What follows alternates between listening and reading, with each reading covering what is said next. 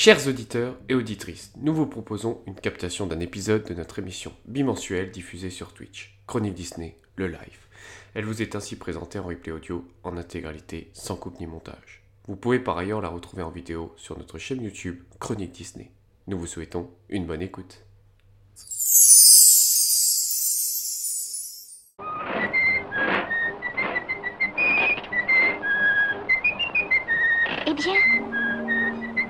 Était une fois une princesse. Et cette princesse, c'était... On dirait un conte de fées. To all who come to this happy place, welcome. Et maintenant, je déclare Disney officiellement ouvert. Vers l'infini et Je suis ton père. That's his name. Henry Jones Jr. Like Indiana. Mais c'est une armée. Nous, on a un Hulk. I only hope that we never lose sight of one thing. That was all started by a mouse. On chante, on danse, on cherche, on s'embrasse, on rentre à la maison, elle est pas belle la vie. Chronique Disney, le live. Bon live. toutes et à tous pour euh, une émission euh, qu'on attendait depuis longtemps, on va pas se mentir.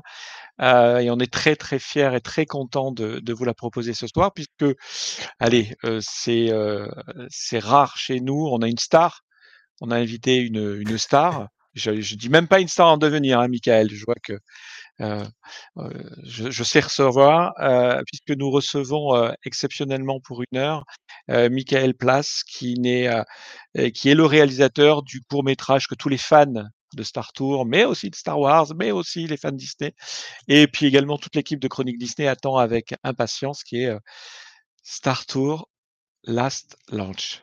Je, je parle très mal anglais, donc excusez-moi si c'est très bien. fort. Je voulais, merci euh, les gars de me soutenir. Je vais vous faire un rapide tour de table pour euh, présenter euh, les chroniqueurs parce que tu, euh, tu le sais, Michael, on a décidé de, de t'opposer des chroniqueurs qui sont des fans absolus de Star Wars. Oui. Euh, donc, euh, ben voilà, ça va pas être une mince affaire ce soir. Donc, euh, je salue d'abord Renaud. Bonjour Renaud. Bonsoir. Et puis Fabien, euh, l'autre fan de Star Wars. Salut à tous. Alors, on commence tout de suite, si euh, pour pas perdre de temps, et euh, j'aimerais, euh, Michael, tout d'abord, bah, que tu nous présentes, que tu te présentes, que tu nous dises qui tu es, euh, d'où tu viens, euh, quel âge tu as, euh, d'où te vient ce, ce, ce, ce, métier de réalisateur, ce goût pour la réalisation. on veut tout savoir de toi. En mode un peu voici, hein. Non, non, en mode plutôt Wikipédia, quoi. hein. Oui.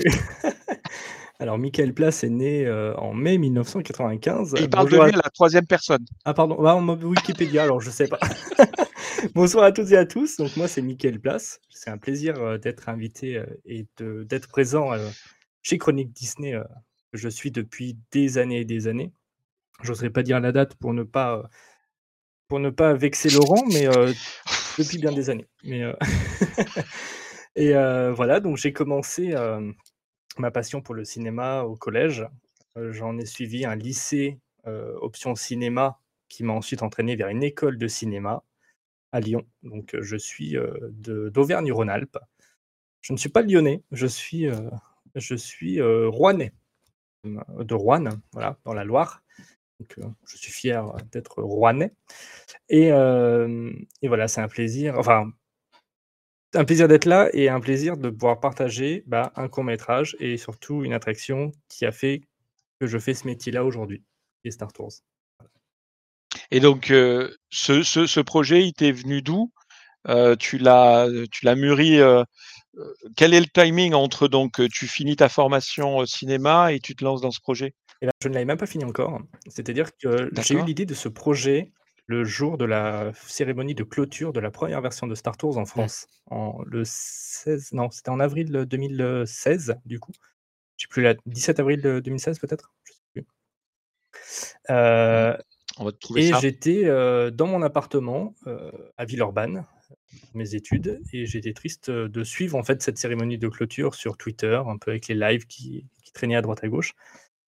Et je me suis dit que cette attraction avait fait en sorte que j'étais là aujourd'hui grâce à mes parents qui me l'ont fait découvrir. Mes parents qui regardent sûrement le live aussi, ils ont réussi à le faire fonctionner, mais je ne doute pas de, je ne doute pas d'eux pour ça.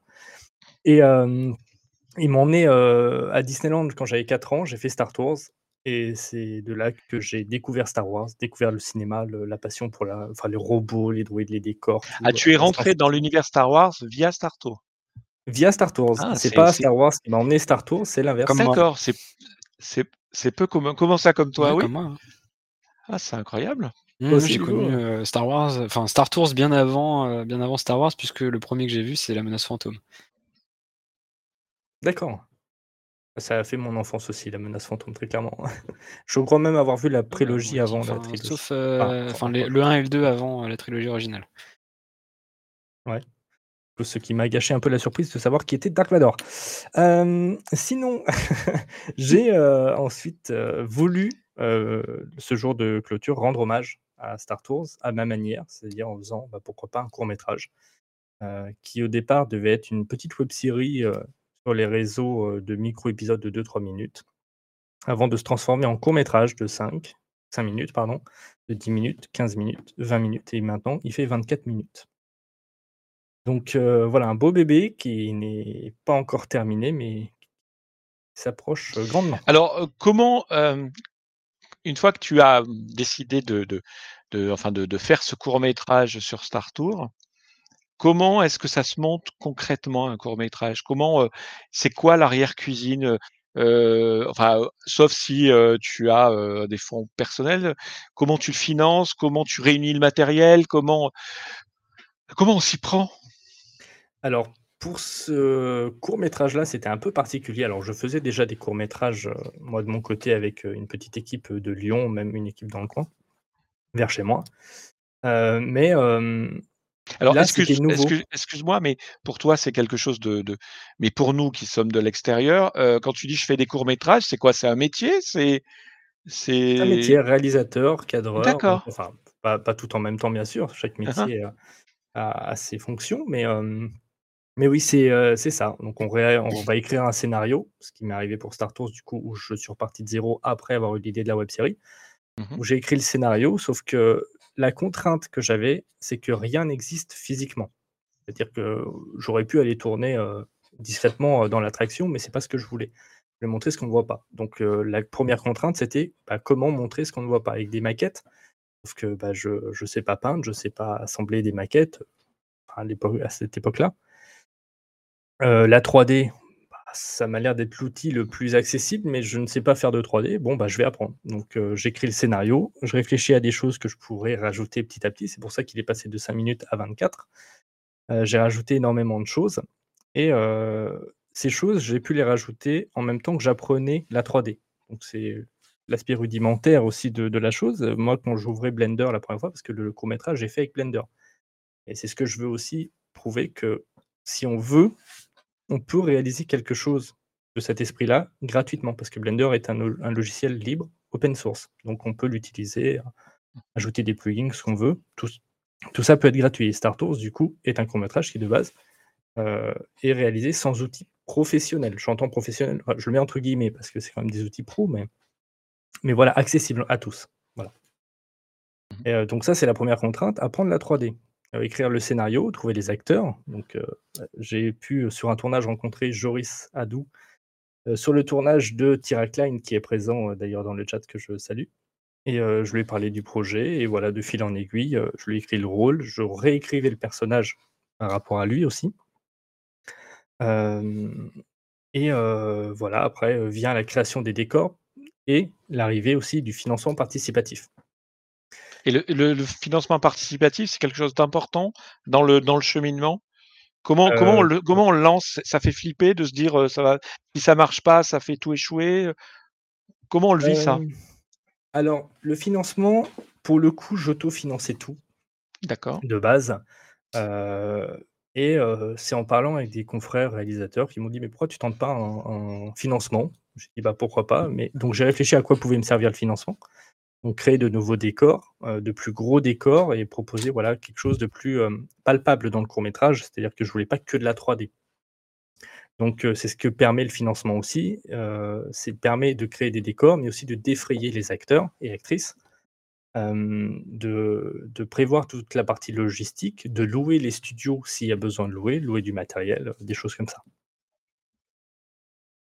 Et, donc, quand tu lances ton financement, même si tu avais financé à côté, comment, comment ça se vit C'est-à-dire, tu lances ton truc et puis tu vois le, la cagnotte monter ou pas monter Tu t'es donné un objectif Alors, l'objectif. Si bah, c'est grisant ou pas, en fait? Non, c'est. c'est stressant? Non, alors je dirais pas stressant, c'est excitant. C'est excitant dans le sens où je lance le projet, enfin la cagnotte, un soir. Je ne fais aucune communication, je ne fais aucune communication dessus. Je la lance et je me dis: «Bon, je communiquerai demain matin», mais au moins, voilà, je l'ai lancé le soir. Je reviens le lendemain matin, il y avait déjà eu, 230 euros de mis sur la cagnotte. alors l'objectif de la cagnotte était 2 500 euros. Donc déjà avoir un peu moins de 10% en une nuit sans faire de communication, j'ai trouvé ça assez, excitant et du coup, ça me motivait à vouloir, faire des des stories, voir des petites vidéos pour parler du financement, des choses comme ça, des petits tournages. Et, euh, voilà, donner envie aussi voilà, aux gens de, pouvoir financer. Je remercie Chronique Disney d'ailleurs pour sa participation. et voilà, c'était excitant en fait de suivre tous les jours, au jour le jour, de voir. Je recevais une notification sur mon portable, voilà, telle personne a donné, a fait un don de tant, tant d'euros. Et c'était ben, c'était un petit peu un jeu en fait, tous les matins de se lever, de voir, d'être motivé parce que c'est vraiment motivant en fait de voir que le projet peut être soutenu. Surtout parce que, oui, c'est ça en fait. Je pense que le au-delà de l'argent qui est important, c'est le nerf de la guerre sur bien bien des choses, mais ça montre que les gens, ont confiance en fait et ont envie de vous et ont envie que ça aboutisse en fait, que ça soit pas un projet mort-né ou Non, c'est ça et puis c'est pas évident parce que j'arrive un peu entre guillemets «de nulle part». C'est-à-dire que j'ai pas fait forcément de vidéos en rapport avec Disney ou avec Star Wars avant, de courts-métrages ou autres et j'arrive, je dis: «Bon, bah, bonjour, voilà, je vous présente ce court-métrage que j'ai en projet de faire. voilà, j'ai besoin j'aurais besoin de 2 500 euros et et c'est c'est ça que j'entends par excitant, c'est vraiment le fait de voir qu'il y a des gens qui soutiennent le projet, qui connaissent le projet par le financement participatif, qui sont passionnés de Star Wars et qui ont connu le projet grâce à la plateforme et et de voir que le projet peut être soutenu sur l'entièreté du globe, parce que j'ai eu 3 personnes japonaises qui ont soutenu le projet, 4 américains, je crois. Enfin, c'est et tout ça, je veux dire, juste en postant sur Instagram des fois des des photos et tout et en partageant, en relayant ça et de voir qu'en fait le Star Tours a marqué dire énormément de personnes tout autour du globe, ça fait plaisir et c'est motivant. Va falloir faire des sous-titres, hein. Ah oui, ça oui.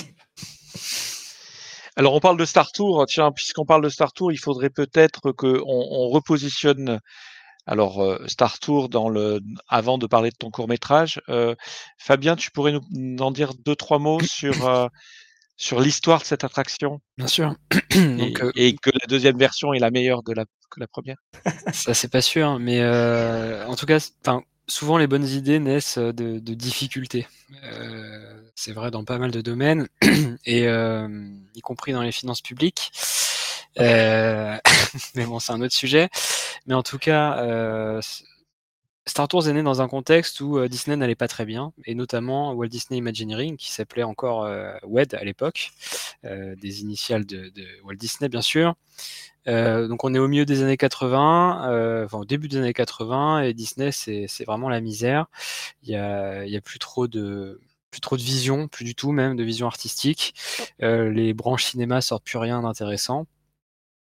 Et donc les parcs sont en difficulté parce que, euh, bon, il y avait beaucoup d'attractions sans licence, mais c'est difficile à ce moment-là de s'inspirer d'une licence pour trouver une attraction. Bon, il y a des espoirs qui sont nourris avec un film qui s'appelle Le Trou Noir sauf que c'est globalement une grosse daube. Euh, donc euh, du coup, aucun potentiel pour créer une attraction, au sein d'Imagineering et donc Tony Baxter qui est donc, un imaginaire génial dont on reparlera, je pense, euh, plus tard dans l'émission. Euh, il réfléchit et il se dit merde, comment, comment on va faire quoi euh, avec ces problèmes-là? Et donc il se dit peut-être qu'il faut il faut aller chercher euh, des, des, idées ailleurs en fait. Et euh, on est au début des années 80 et évidemment vient d'exploser le phénomène Star Wars avec euh, trois films qui sont sortis en 77, en 80 et 83. Et donc il se dit ce serait quand même super de faire une attraction Star Wars. Et donc là, Banco, chez Imagineering, il y a Marty Sklar qui est, qui est plutôt chaud pour l'idée, et même au niveau du management, il y a Ron Miller qui, est, qui était le, le le genre de Walt Disney qui est, qui, est, à la tête des studios et qui dit ok euh, bah, allez-y quoi. Et donc Tony Baxter va voir George Lucas qui est en fait emballé par, par l'idée parce que il, adore Disneyland. Il était il était dans le premier parc Disneyland le lendemain de l'inauguration selon la légende. Je sais pas si c'est vrai mais en tout cas c'est ce qu'il dit. Et lui, il considère que à la fois Star, euh, Wars pardon, et euh, Disneyland, ils sont chacun euh, les number one dans leur, dans leur domaine respectif, quoi, le cinéma et puis les, les, parcs à thème. Donc il dit, OK, si je dois faire une attraction Star, Star Wars, on le fait chez Disney. Donc il dit, OK, Imagineering, allez bosser, réfléchissez. Donc il y a plein d'idées qui émergent. On pense à une montagne russe, euh, même une montagne russe où il y aurait euh, différents choix, mais très vite c'est assez écarté parce que euh, c'est très compliqué en fait d'imaginer une montagne russe dans le, périmètre foncier qui est disponible sur place. Ça rentrerait pas. Comment faire rentrer une galaxie en si peu de, place? Et puis un jour George Lucas il visite Imagineering à Glendale en Californie et il tombe sur un, truc euh, qui, a, ramené un Imagineer euh, dont j'ai noté le nom d'ailleurs, euh, c'est Charles Bright. Et cet Imagineer, en fait, il est allé à Londres et il a visité les installations d'un d'une boîte qui fait des simulateurs pour, pour les pilotes de ligne et les pilotes de chasse. Et il dit Ah, mais ça, c'est une bonne idée, on pourrait faire une attraction avec ça derrière Banco. Tony Baxter, donc, qui est toujours sur le projet, il part à Londres, il va voir le fameux simulateur et il dit Ok, c'est super, on ramène ça chez nous. Donc, ils achètent un exemplaire et ça, ça part euh, dans le machine shop euh, où il y a tous les, bidouilleurs de Imagineering. Et donc, ils, sont là-dessus, ils essayent de, faire un truc. Euh, ils voient, ils voient un peu ce qu'ils peuvent faire. bon, il y a des difficultés puisque le simulateur il donne pas mal la nausée. Euh, par ailleurs, il y a plein de problèmes techniques. Hein. Il, y a, le fait de faire euh, monter les gens dans le simulateur pour garder une bonne capacité. Donc, ils vont créer les fameuses passerelles qui sont de part et d'autre euh, du fameux Star Speeder. il y a la question du projecteur également pour diffuser le film. et donc, ils vont devoir inventer en fait un système pour avoir donc une bobine qui, est illimitée, c'est-à-dire que en gros le, la, la bobine est une boucle, et donc elle va être diffusée dans tout le simulateur. Euh, et donc ça, c'est un système qui est inventé d'ailleurs par Don Iwerks, qui est le fils d'Ub Iwerks, rien, rien, rien de moins que le gars qui a inventé Mickey avec Walt Disney, hein, quand même. Et euh, donc voilà, ils aboutissent à, ce petit projet. Bon, entre-temps, bonne nouvelle, le management de la Walt Disney Company, qui s'appelle pas encore comme ça, a changé puisqu'il y a eu un espèce de putsch euh, fomenté par, euh, par le neveu de Walt Disney, Roy Disney, Roy Edward Disney. Et donc Michael Eisner et euh, Frank Wells sont arrivés à la tête de Disney. Très vite, ils vont visiter Imagineering, qui est donc, comme je le disais tout à l'heure, dans une période plutôt triste. Et ils rassurent tout le monde en disant qu'ils vont remettre le créatif au niveau. Une semaine après, ils reviennent. Et là, Michael Eisner, il vient avec son fils, qui a 13 ans. Pourquoi? Parce que euh, il considère qu'à Disneyland, et d'ailleurs c'était un sentiment partagé par Imagineering, il n'y a plus trop de, il y a plus trop de, enfin il n'y a pas d'attractions, il n'y a pas d'univers qui euh, peuvent attirer ce public-là. On attire les gamins, euh, pas de problème, mais les adolescents pas vraiment. Et donc là, bah, Tony Baxter, il sort sa super idée de Star Tours, enfin d'attraction Star Wars avec un simulateur. Et là, super. Tout de suite, euh, Michael Eisner il dit, enfin, il, regarde son fils. Son fils dit, euh, ah c'est génial. Et Tony Baxter dit d'ailleurs que voilà, il avait tout son, boulot qui, était, qui dépendait d'un gamin de 13 ans. Et heureusement, le gamin de 13 ans avait bon goût. Et donc, il a validé l'idée tout de suite. Et donc, c'est parti. Donc, ça continue à être développé, l'attraction, hein, mais ça, ça, prend évidemment du temps. Là, on est en 84, à l'automne 84. L'attraction ouvrira en 87. Donc, il continue le développement. J'évoquais donc la question du simulateur tous les petits problèmes techniques en fait ont été résolus par les, les super ingénieurs qu'il y a chez Imagineering. Après, il y a la partie créative. Et donc là, Baxter, il va travailler avec un autre Imagineer qu'on connaît bien. Il a bossé notamment sur Ratatouille à, à Paris. C'est Tom Fitzgerald, qui était déjà là à l'époque. Et donc, il va, lui, pas mal chapeauter la partie créative. Et ils vont réfléchir à un concept parce que c'est bien beau de se dire on va faire un simulateur, etc. Mais qu'est-ce que, enfin, qu'est-ce que ça va représenter? Donc on, pense à un concept militaire euh, où on serait dans un, espèce de, vaisseau euh, militaire. Mais bon, euh, il y a des morts, la guerre c'est pas très beau, même si ça s'appelle Star Wars, c'est pas très compatible avec l'ADN de Disneyland. Ensuite, il y a des gens chez ILM, Industrial Light and Magic, qui sont chargés de chapeauter, enfin de, créer le film en fait, puisque ce sont les studios d'effets spéciaux créés par Lucas pour le premier Star Wars. Eux, ils veulent peut-être qu'on soit dans la peau de Luke. Mais bon, ça tient pas trop la route. Et derrière, donc chez Imagineering, ils imaginent la compagnie de transport, de voyage.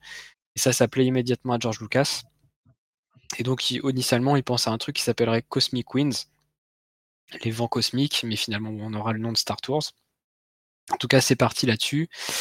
Et donc, le film va pouvoir être lancé, sauf que bon, il y a, plusieurs problématiques. Hein. Il faut que le film soit fait en, s'adaptant aux contraintes du simulateur. Pourquoi? Parce qu'en fait, le, simulateur, il va être, il va être comme ça, il va avoir des secousses, donc les vérins hydrauliques sur lesquels est monté le simulateur vont être complètement baissés. Et en fait, il y a des moments dans le film où il faut recharger un peu le simulateur, le remettre en haut pour qu'il puisse refaire des mouvements derrière.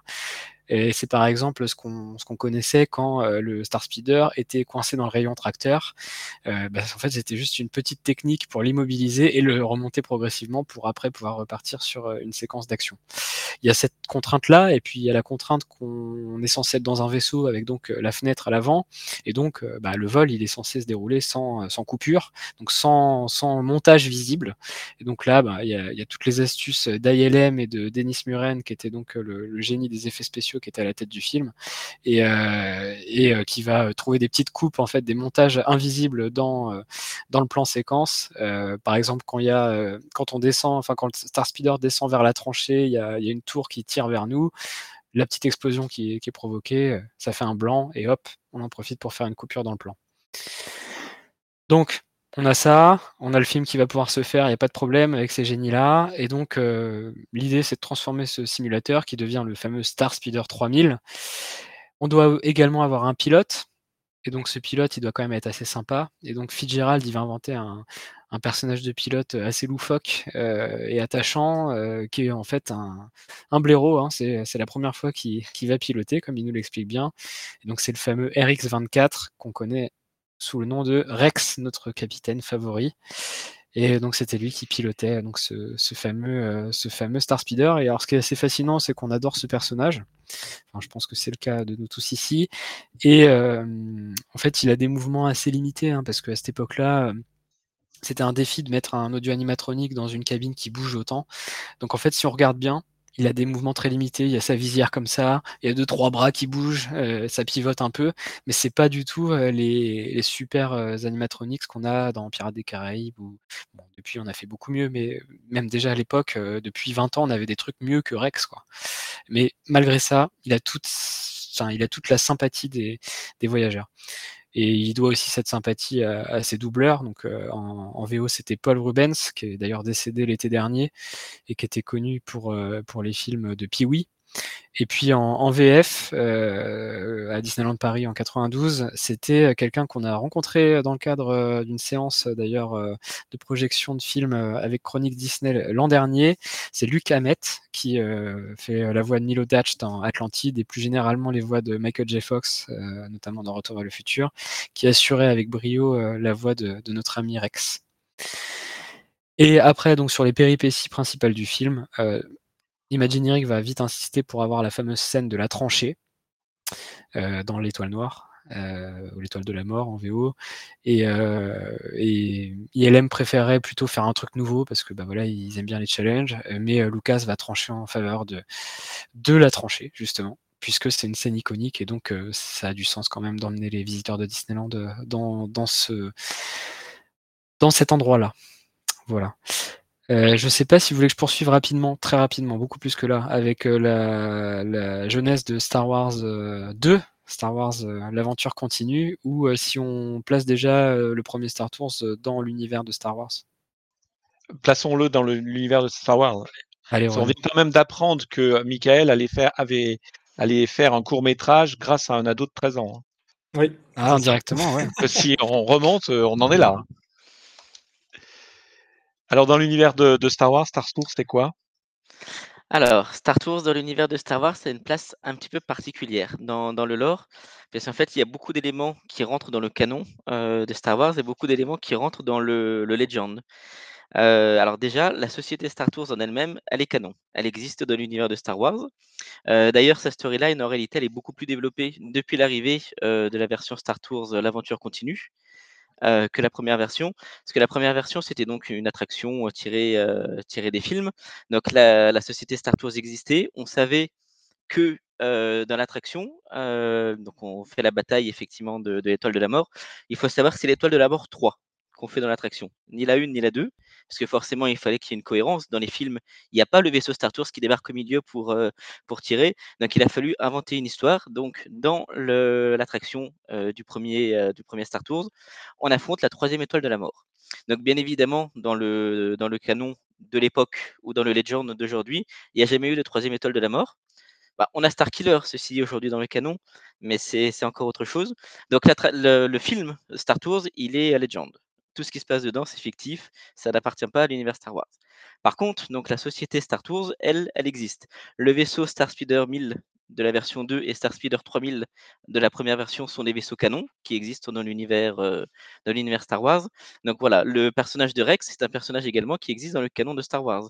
D'ailleurs, qui aujourd'hui a fini sa carrière à Batuu, puisqu'il est DJ dans une discothèque sur Batuu, que l'on peut retrouver notamment dans les Star Wars Land américains.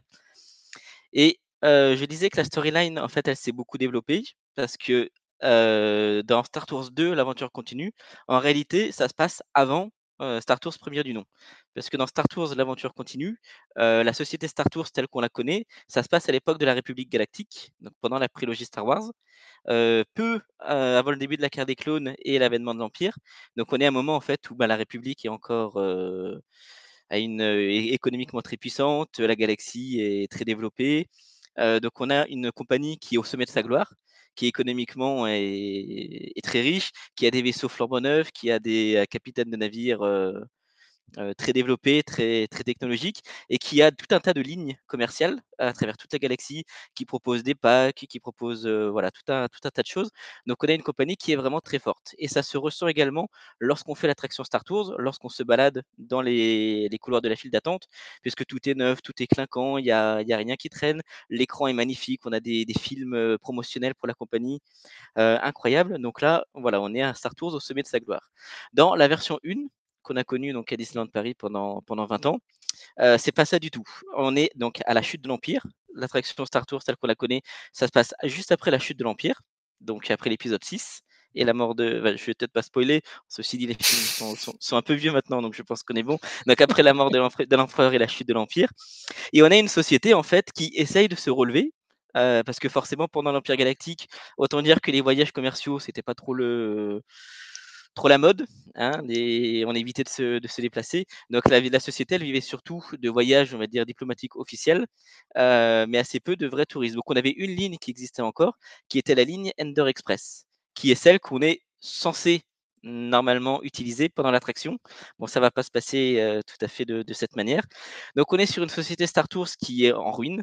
Euh, d'ailleurs, on a des nouveaux vaisseaux les vaisseaux donc Star Speeder 3000 qui en fait sont des vaisseaux bas de gamme qu'ils ont achetés parce qu'il fallait renouveler l'équipement, mais ce sont des vaisseaux en ruine hein, qui n'ont aucune technologie.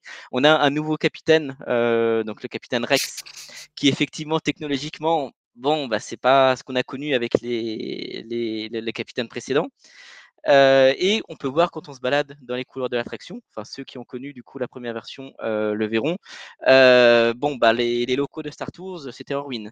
Hein. Il, y avait des, des c'était sale, il y avait des, détritus de partout.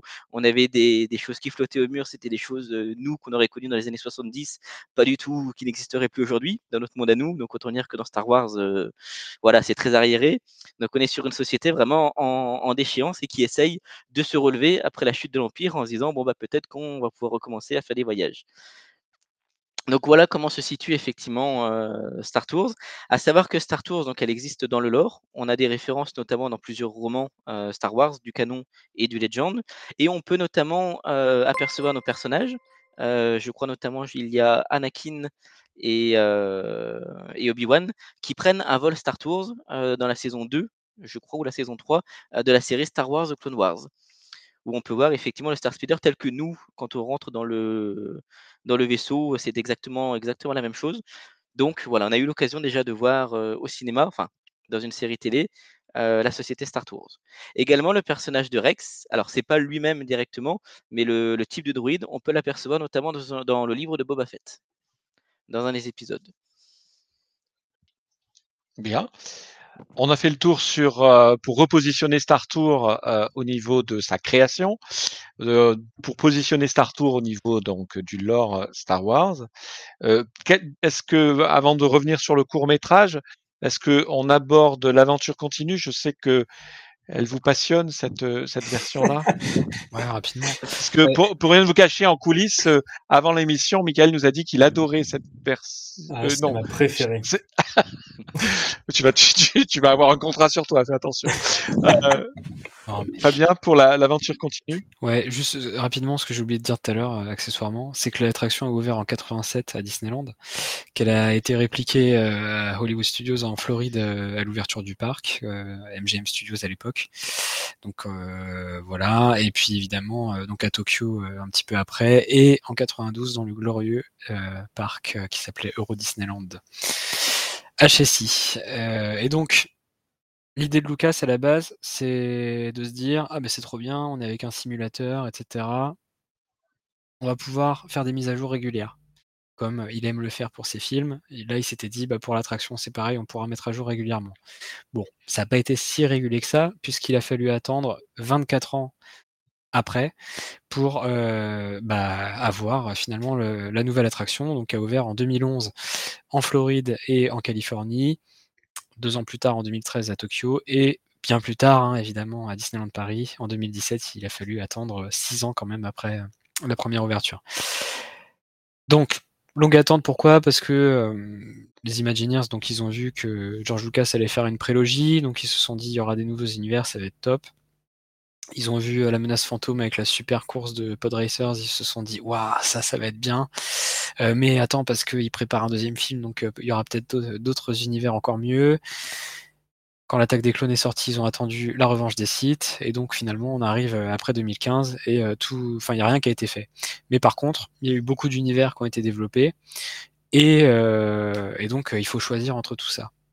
Mais pourquoi choisir en fait? Puisque on n'est plus en, en, 87, maintenant on a la technologie numérique, et donc on peut en fait interchanger les vidéos de manière assez simple avec le numérique. Il n'y a plus besoin d'avoir une bobine euh, qui est un peu cachée euh, sous la cabine euh, du simulateur. On peut faire ça très simplement. Et donc, ils vont avoir l'idée de faire un truc avec plein de séquences qui vont être orchestrées de manière aléatoire, c'est-à-dire que le visiteur, à chaque fois qu'il empruntera l'attraction, eh bien, il, il pourra faire une aventure différente. Donc, on a ça, et on a également donc le fait que c'est en 3D, avec des lunettes qui sortent un peu de l'immersion, mais passons. Euh, en tout cas, ce qui est sympa, c'est que donc ça fonctionne avec euh, différentes séquences qui se succèdent. Donc il y a une intro, euh, en général avec un antagoniste, ça peut être Dark Vador, maintenant ça peut être Kylo Ren, ou avec un vaisseau bien connu, hein, le Faucon Millennium. Ensuite, il y a une première séquence qui va nous conduire sur Hoth, Tatooine, Kashyyyk, Jakku ou Kefbir, donc qui est la, une des lunes, la lune aquatique maritime de d'Endor. Ensuite, il y a un petit moment calme euh, un petit peu recharger, vous savez, le simulateur, comme on l'évoquait tout à l'heure, avec la projection d'un personnage de la saga qui vient euh, en hologramme nous parler. Donc ça peut être l'amiral Akbar, la princesse Leia, Yoda, Poe Dameron maintenant, Maskanata ou BB-8. Et ensuite, on a une deuxième séquence euh, qui va nous emmener encore sur une planète. Donc, il y, a, y, a, Naboo. Là, par contre, j'ai l'impression que mes notes se sont effacées, donc je vais pas pouvoir toutes vous les citer de mémoire. Euh, mais il y a un champ d'astéroïdes, je me souviens. Euh, il y, a, quoi dans les nouvelles séquences? Il, y a, doit y avoir Exegol à ce moment-là. Enfin voilà, il y a pas mal de, séquences. Et puis ensuite, on arrive sur une conclusion qui, d'ailleurs, là aussi, est aléatoire.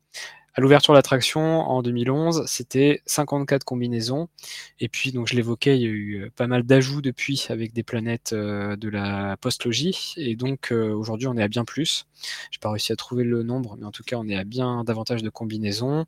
Et ça va pas s'arrêter puisque cette année doivent ouvrir euh, à la fois aux États-Unis et à Paris, enfin doivent être introduite dans l'attraction de nouvelles séquences avec notamment euh, euh, les personnages d'Asoka et euh, de ce Mandoverse sans doute. Donc pourquoi on a peut-être un avis mitigé sur l'attraction? Parce qu'elle est quand même très sympa, très réussie, techniquement c'est très beau, etc. Ce qui fait sa, qualité, ce, ce, ces séquences aléatoires, ça peut peut-être aussi faire perdre le charme de la version originale. Enfin, en tout cas, vous me direz ce que vous en pensez juste après, mais pour moi, c'est ça.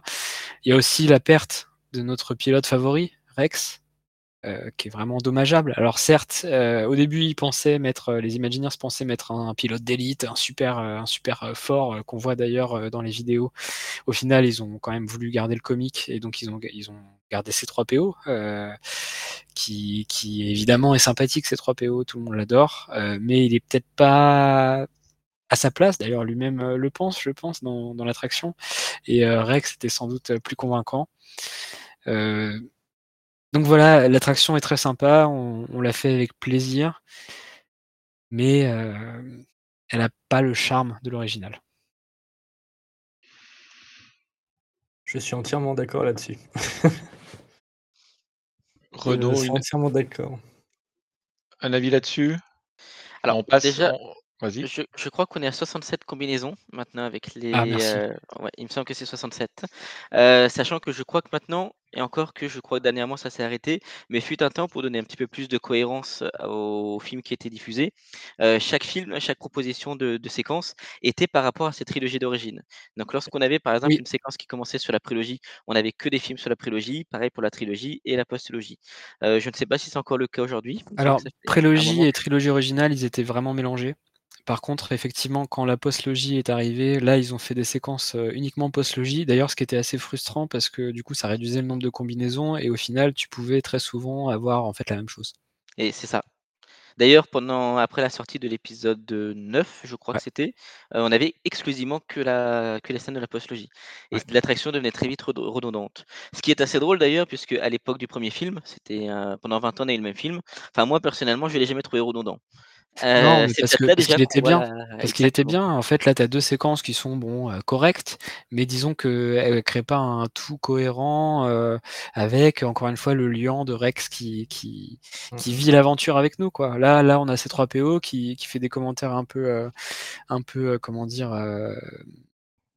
Généraux, qui Mmh peuvent s'adapter à tout finalement, donc c'est pas c'est le problème en fait de mettre des séquences aléatoires qui s'alignent, c'est qu'on peut pas vraiment créer une histoire complète de A à Z, forcément. Là où le premier film, c'était vraiment une histoire, c'était un court métrage complet de A à Z.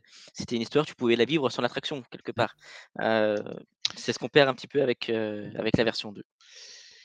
Bon, je crois qu'autour de cette table, on est tous d'accord pour dire que le 2 euh, a, voilà, a un petit peu détérioré, euh, abîmé euh, l'attrait de l'attraction. Non, quand même pas, quand même pas, quand même pas. Bon, alors, euh, on est tous pas d'accord pour dire que c'est pas bien du tout. C'est Bon, moins bien, c'est moins bien. C'est moins bien, on va dire C'est ça. moins bien. Et on va revenir, si vous le voulez bien, maintenant qu'on a bien posé les choses. Euh, on a vu tout à l'heure en début d'émission euh, comment, d'où venait Michael Place. Ensuite, comment il, il s'était lancé dans ce projet. D'ailleurs, moi, il y a une question qui me vient. Tu as les droits, t'as le droit d'utiliser C'est toute l'iconographie Star Wars, Star Tour, Disney? Alors, Je veux dire, t'as pas eu des lettres d'avocat euh, T'as pas non. eu euh, Alors en fait, euh, comme si Jordan aussi est toujours présent dans le chat, Thierry Klein, euh, TF1, le, enfin un avocat le dit bien, les fan-films en fait c'est des ovnis. C'est-à-dire qu'il n'y a aucune règle juridique dessus. faut juste pas se faire de l'argent, faut pas dénigrer l'œuvre, il faut pas que ce soit trop réaliste par rapport aux œuvres originales. Euh, ça reste des deux, pardon, Quand tu dis trop réaliste, ça veut dire quoi? Il faut que ça soit moins bon Euh, Euh, il faut que ce soit quand même un peu moins bon, même si certains fanfilms, euh, voilà. Mais C'est curieux comme exigence quand même. hein. Disney et, Star et Lucasfilm, mais bon, maintenant c'est les régies Disney, ils ne sont, je veux dire, pas chiants du tout avec ça. C'est-à-dire que même jusqu'en, c'est en 2015, je crois, jusqu'en 2015, il y avait des concours de fanfilms qui se faisaient euh, directement sur StarWars.com en fait. hein. donc c'était organisé par euh, Lucasfilm. Et euh, preuve en fait qu'ils intègrent les fans vraiment dans leur, euh, voilà, avec eux.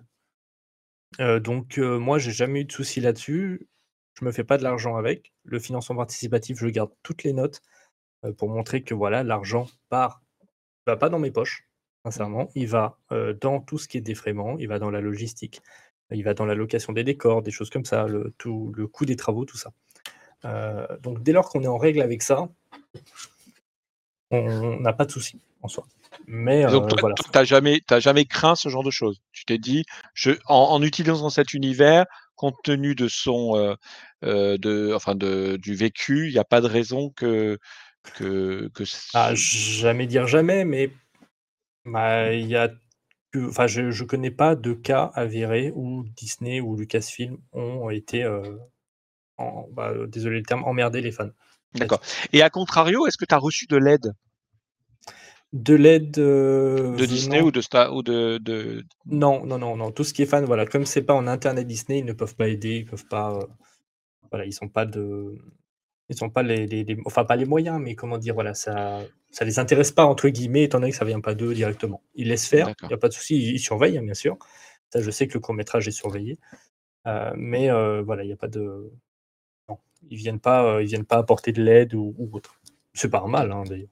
Oui, bah, c'est, à mon avis la catégorie des fans films et, s'ils devaient de- devenir interventionnistes à outrance, euh, ça ne serait plus des fan films, ça serait une commande en fait. Oui, voilà, Et, quelque part, ça briderait bien bien des choses. Revenons donc sur le cœur maintenant de, de, de ton court métrage.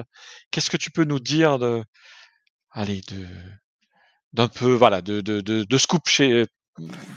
Vas-y, on t'écoute, on est tout oui. Une sortie pour septembre 2024. Bah, sur l'affiche, elle est marquée 2021. C'est l'affiche. Non, il n'y avait pas une affiche qui disait Non, une sortie. non, euh, non. non, Non, c'est vrai? Non, non, non, non, non, je Non, crois pas. hein. euh, on est en train de l'afficher là. Hein? Alors, euh, donc 2024. et en plus, sur celle-ci, il n'y a même pas la date. Je n'ai pas Ah mis oui, la date. zut, zut, euh, voilà, je- je- voilà, il est là. Ah. Regarde. Traître. bon, je n'ai pas d'excuses. Euh, disons que quand j'ai lancé le projet en 2020, j'ai commencé le tournage en février 2020. Euh, un mois avant. euh, C'est enfin, pas passé un truc? Il s'est Voilà. un truc, je crois, ouais, comme dit Ouais. Fabien. Un truc trois fois euh, rien, hein, il y a juste la planète qui s'est arrêtée, quoi, c'est tout. Ah non, complètement. et et, euh, du coup, bah, j'ai lancé ça en février 2020. Le court métrage était prêt depuis un petit moment. Euh, le scénario était, je ne veux pas dire terminé, parce que même dernièrement, il y a encore eu quelques variantes. Alors, Des variantes, c'est des textes, des, petits, euh, des petites choses qui changent, mais rien de. Voilà. Le, gros du scénario était fini en 2019. Et en fait, j'avais peur de me lancer à le faire. Euh, parce que je m'en sentais pas les épaules. Et je sais pas, on m'a motivé un peu en disant allez, mais il faut que tu le fasses, euh, machin. Je l'ai montré à Joris, mon acteur que j'embrasse. Euh, et euh, il me dit ah mais allez, il faut le faire, c'est trop bien. J'en ai parlé à deux trois amis, euh, ça peut être fou. Donc j'ai dit allez, bah, je le lance avec location des lieux, euh, enfin location. On m'a prêté les lieux du premier tournage sur fond vert et je remercie la, commune de Riorges pour ça. Euh, j'ai eu accès à, une salle de spectacle avec euh, tout, un grill équipé de lumière, de projecteurs et tout. Et j'ai pu installer mon fond vert et puis utiliser leur projecteur euh, voilà, pour le tournage en février 2020, du coup. Euh, après, il y a eu le confinement, donc ça m'a permis d'avancer. On a pu retourner qu'en février, en septembre 2020, euh, pour euh, d'autres séquences. Je ne sais pas si on a des photos d'ailleurs. C'est dans une base. euh, On est en train de réveiller. euh, c'est des photos qui. Peut-être je. Non. C'est Tristan, je sais pas On où a serait. voilà, on a, fait. Voilà. Alors, ça, c'est pour la Alors, c'est censé être la première session, mais j'y reviendrai. Euh, ça, c'est la deuxième session fond vert. Mais euh, voilà, donc on a eu un autre, un autre tournage. Ça, c'est en décembre 2021, ce tournage-là. Donc, les tournages étaient vraiment espacés hein, pour le coup. Euh, parce que bah, fallait réussir à, avoir tout le monde, à pouvoir avoir les lieux. S'il y avait de la création de décors, bah, que les décors soient terminés. parce que je ne suis, pas, je suis pas à plein temps dessus, bien sûr, j'ai mon activité à côté. donc Star Tours reste un loisir euh, de base aussi un plaisir, hein, c'est pas mon activité professionnelle. Euh, même si je suis réalisateur indépendant de mon côté. Voilà, là les photos qu'il y a là, c'est la base, la séquence de la base qu'on a tournée en septembre 2020. Donc le décor, il a fallu tout le créer, euh, tout le construire, le concevoir. Toute la partie électronique est faite par Gaël, un ami, je remercie, s'il passe dans le coin et que je salue au passage. Euh, donc voilà, j'ai essayé de faire un décor qui se voulait un peu euh, à l'image du premier Star Tours, c'est-à-dire quelque chose de sale, un peu abandonné, euh, avec des éléments de récupération, voilà, de la bidouille. donc c'était, c'était plutôt plaisant à faire. Mais voilà, un tournage très espacé. et les derniers tournages ont eu lieu en décembre 2022, je crois. Et c'est pas dur à gérer cette temporalité? Je veux dire, en termes de motivation, d'envie, ça fait quand même des ça fait quand même des gros, gros espaces, quoi. Ouais, c'est un peu dur, surtout pour en fait, après, c'est au niveau logistique pour une phase d'un enfin, une partie d'un tournage, qui devait se tourner en 2021 et qu'on a tourné en avril 2022. C'était aux États-Unis, mais ça, on y reviendra peut-être après. Euh, mais c'est un peu dur, aussi bien pour l'équipe, parce qu'il y a une, pas une sorte de relâche, mais c'est vrai que si on pouvait tout compacter en un seul et même en une seule et même semaine, ça aurait été parfait. Et là, avec les disponibilités de chacun, le fait que bah, je réalise aussi tout seul, donc il faut anticiper, enfin préparer du coup le scénario, il faut préparer le découpage technique, l'installation, le tournage, l'éclairage, tout ça. Enfin, c'est très compliqué. Mais ça se fait, mais c'est long. Voilà, c'est ce qui prend le plus de temps, euh, pour le coup. Et est-ce que, à la fois donc cet espacement, ça t'a donné, euh, des envies de faire évoluer le scénario, de l'adapter, de modifier? Ça par choix, on va dire, ou à contrario, euh, ou les deux d'ailleurs, des modifications qui se sont imposées justement à cause de ces contraintes techniques, ou de temps? je dirais que ça l'a non, ça l'a aidé. Ça a aidé en fait à faire quelque chose de meilleur, à re-réfléchir à certains décors aussi. c'est pour ça qu'on a retourné donc, je parlais de la première session de tournage en février 2020 et on a eu une autre session, je me demande si c'est pas en décembre 2021. Si, c'est en décembre 2021 où on a retourné tout ce qu'on avait tourné en février. Parce que j'ai changé de caméra entre-temps et les caractéristiques de ma nouvelle caméra mmh. permettaient beaucoup plus de choses. Euh, que mon ancienne. Donc en fait, on a refait le tournage intégralement de tout ce qu'on avait tourné en février. Donc rien n'est gardé de février 2020. Ah. Euh, on a tout refait après. Et du coup, j'ai pu, bah, grâce au financement, et du coup, ça m'a permis de réécrire euh, pas mal de petites choses, hein, des séquences comme là dans un ascenseur, par exemple, où le décor, c'est grâce au financement que j'ai pu faire ce décor-là. j'ai pu réécrire des choses, et du coup, le tournage, j'avais, je veux pas dire mieux préparé, mais j'avais anticipé beaucoup plus d'éléments à tourner sur fond vert. Euh, et ce qui a permis, bah, du coup, voilà, d'ajouter des séquences, euh, complètement des séquences, pas juste une scène ou deux, vraiment une séquence euh, rajoutée grâce au fond vert et grâce au retournage, au reshoot qu'on a fait en décembre 2021. Mmh. Donc un mal pour un bien au final. Et donc euh, là, le, timing, euh, donc tu nous as dit que ton court métrage était passé de 4 à 24 minutes, c'est ça? C'est ça. Donc c'est, je veux dire, c'est le, le c'est, absolument incroyable. C'est-à-dire, tu passes de de 10 pages à 150, c'est ça? Bah en fait, au départ, je voulais faire un tout petit court métrage hommage à Star Tours avec, euh, avec Rex et tout. Et puis, je réécrivais, puis je disais ah non non, ce serait pas mal de rajouter ça. Ah, pourrait se passer ça aussi, tiens. Ah, je vais faire une petite référence à ça, tac, tac, tac. Et puis en fait, au fur et à mesure que j'écrivais, euh, j'ai de nouveaux personnages. Je donnais vie en fait un peu à cet univers. Et je me cantonnais pas qu'à la file d'attente et, qu'aux infimes éléments qu'on pouvait voir dans la file d'attente du premier Star Tours. Je voulais qu'on aussi ce qu'on. Enfin, je voulais qu'on découvre les dessous de Star Tours. euh, les agents de maintenance, d'où est-ce qu'ils viennent, qui ils sont, comment ils vivent, ces éléments-là. Et en fait, je voulais mettre ça en avant aussi. Euh, pas juste, euh, pas juste voilà, les voir travailler, mais les voir dans leur, euh, dans leur voilà, chez eux, en fait, enfin, dans quoi ils vivent, leur chambre. Du coup, bah, il y a une chambre qui a été complètement recréée euh, pour, euh, en s'inspirant de Star Tours, en s'inspirant un peu de Star Wars, bien entendu. Et une chambre complète a été recréée pour montrer bah, que les agents de maintenance vivaient aussi dans l'astroport de Star Tours. Et, donc voilà, c'est un peu un enjeu aussi de vouloir montrer ce qu'on ne voit pas. Euh, et je trouve que c'est beaucoup plus excitant et important d'offrir ça en fait aux, aux- aux passionnés. En fait, c'est un fan film, donc c'est fait par un fan pour les fans, très clairement. Mais alors, le Euh, pitch de ton court métrage, si on peut le donner, c'est quoi? Le pitch, hein.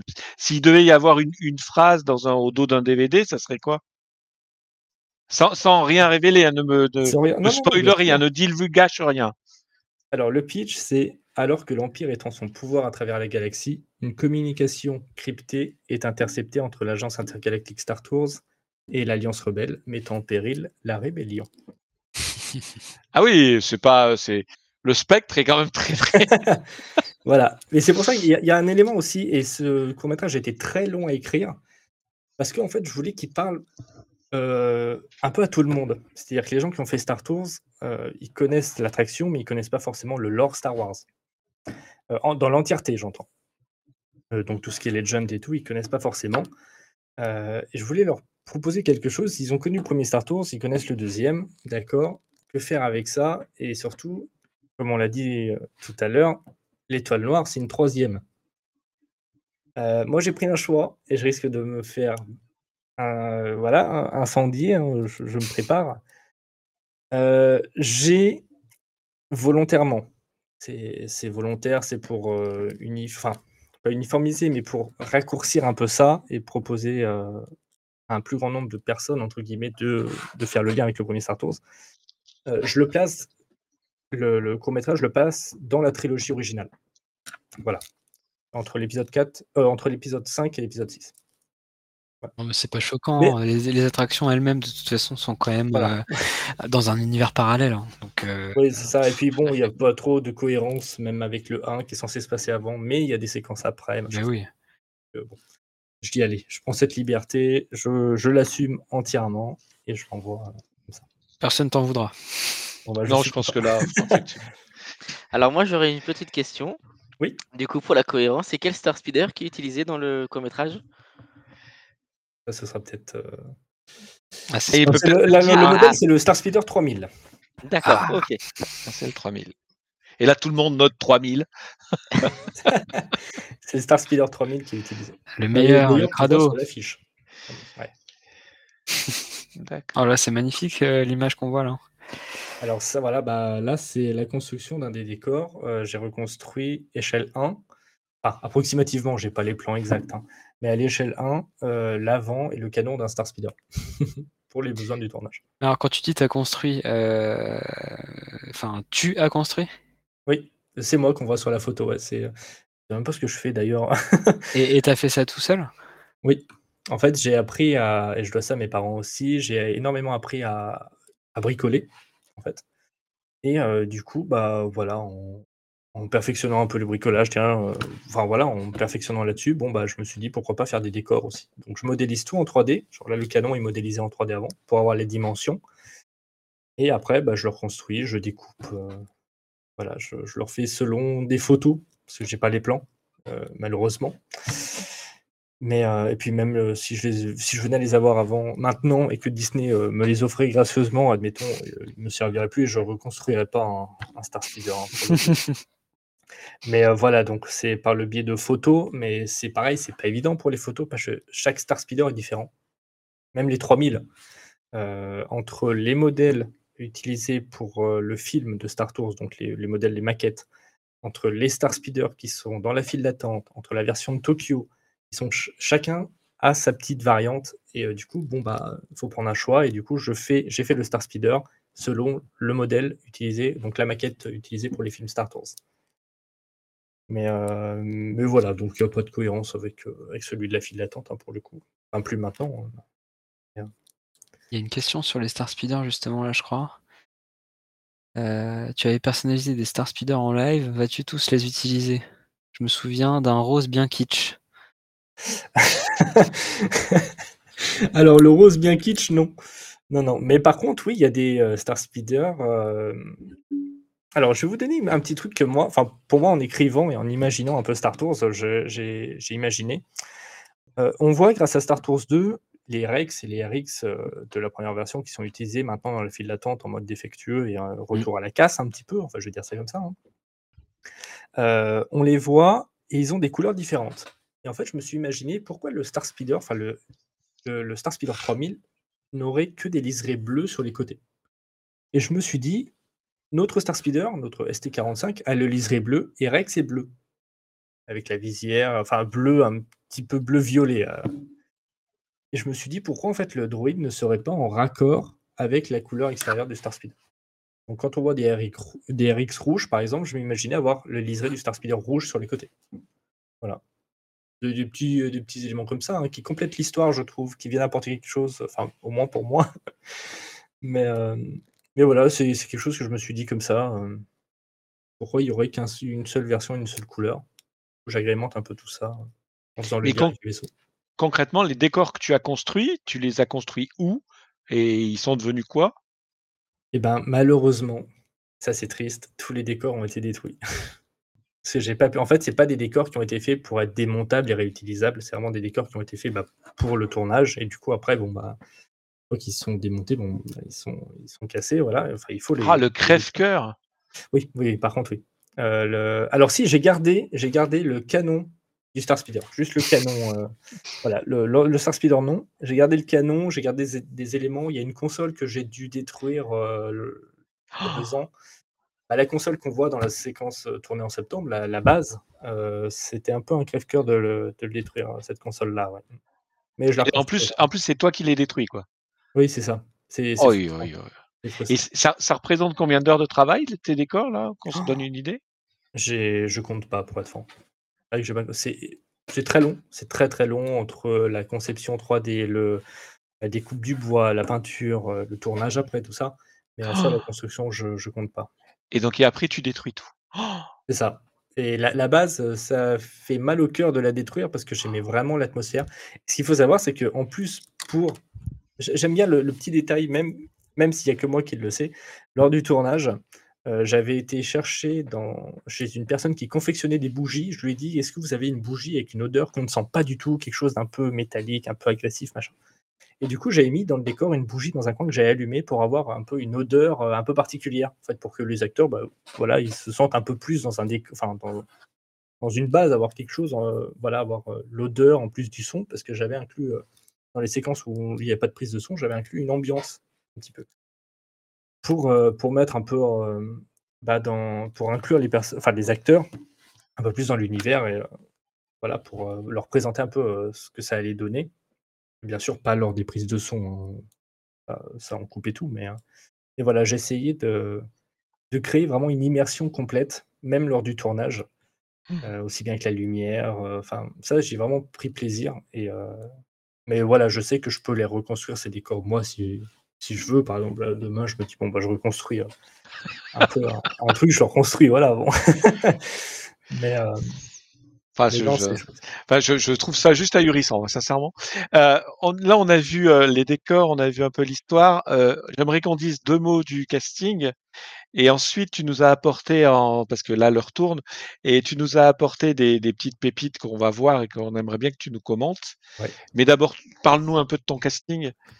Alors j'ai la chance d'avoir une équipe incroyable pour le coup, euh, aussi bien dans, en tant que, enfin dans les acteurs et actrices que euh, l'équipe technique, donc les gens de l'ombre comme on dit. Mhm.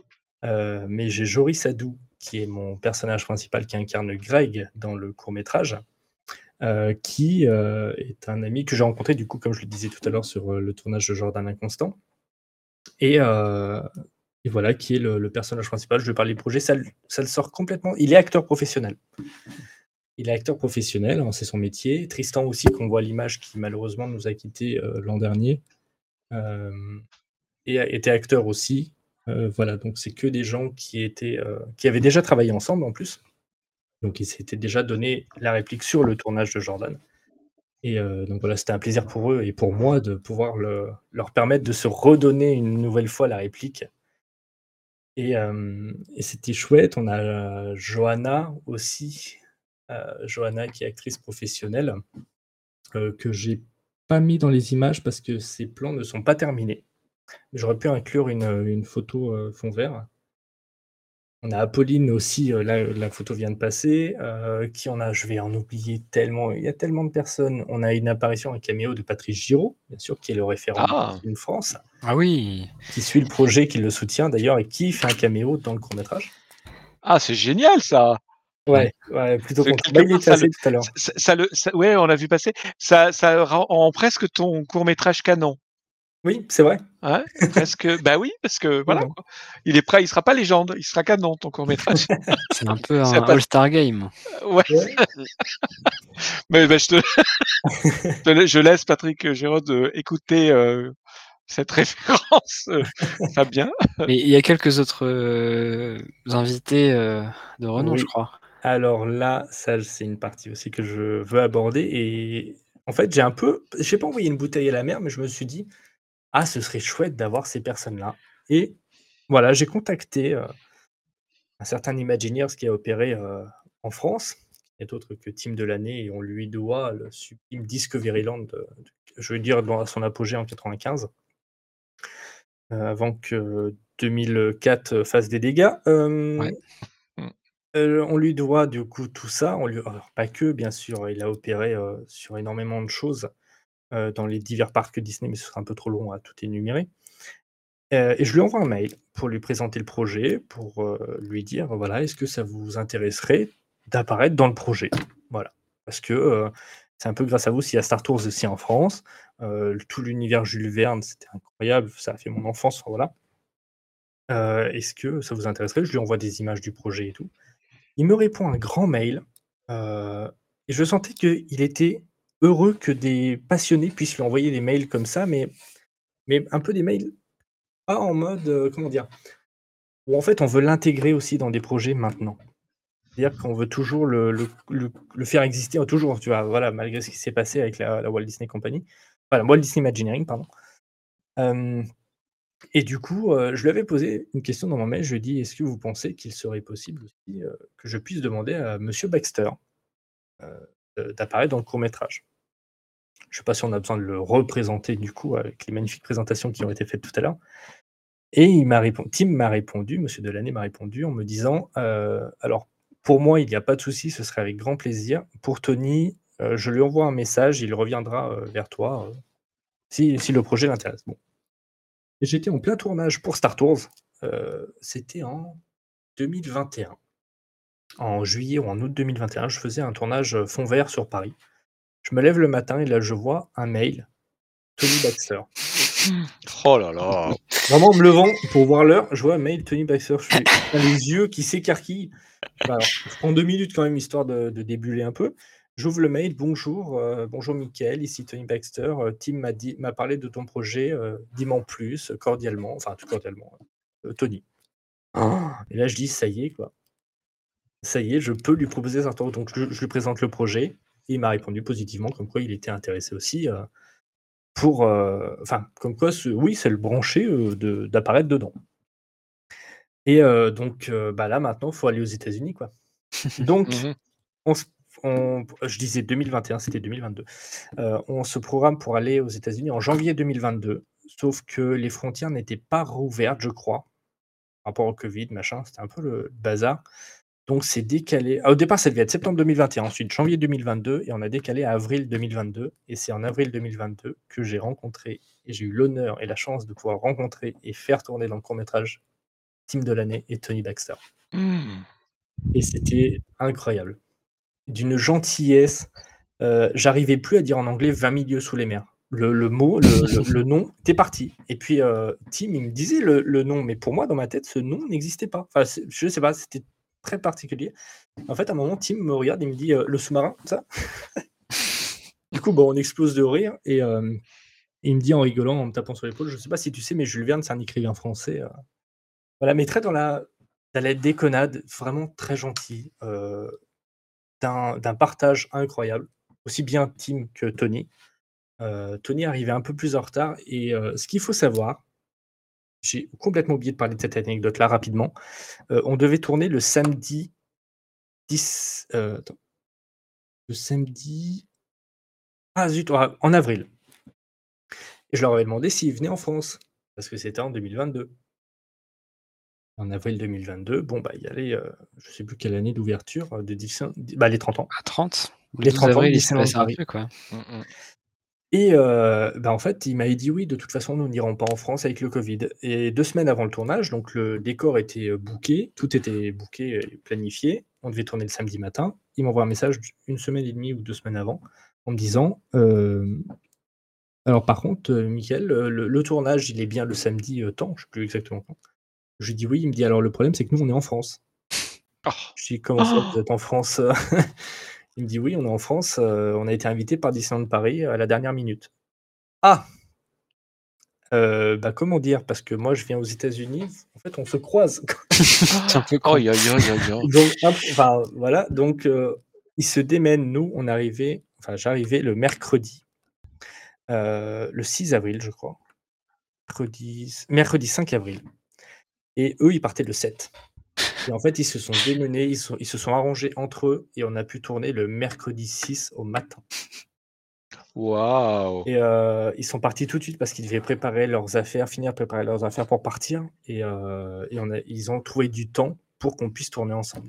Et j'ai trouvé ça vraiment super généreux de leur part, de prendre du Ah temps. non, ils c'est- connaissent pas, ils me doivent rien. C'est euh, c'est une anecdote, mais absolument incroyable et qui dit beaucoup de, euh, enfin, de leur valeur humaine, quoi. C'est un Ouais. truc de malade. Et du coup, je leur avais je leur envoie de temps en temps des mails, mais pas tout le temps, mais quand il y a des grosses mises à jour de Star Tours, l'affiche, tout ça. Euh, et je leur avais dit que je revenais aux États-Unis en janvier 2024, donc cette année-là. Donc il y a un mois. Et euh, ils m'ont dit, donc j'envoie à Tim et Tony, hein, les deux en même temps, et ils me disent, Tony, enfin Tim me dit, me répond, pardon, un- je, je- je refais le lien un peu dans ma tête. Euh, Tim me répond que ce serait avec un plaisir pour qu'on aille manger ensemble euh, et tout ça, et qu'il était heureux de voir l'affiche. Et Tony répond, Tim, Michael, que diriez-vous d'aller déjeuner au Club 33 et que nous allions faire Star Tours ensuite?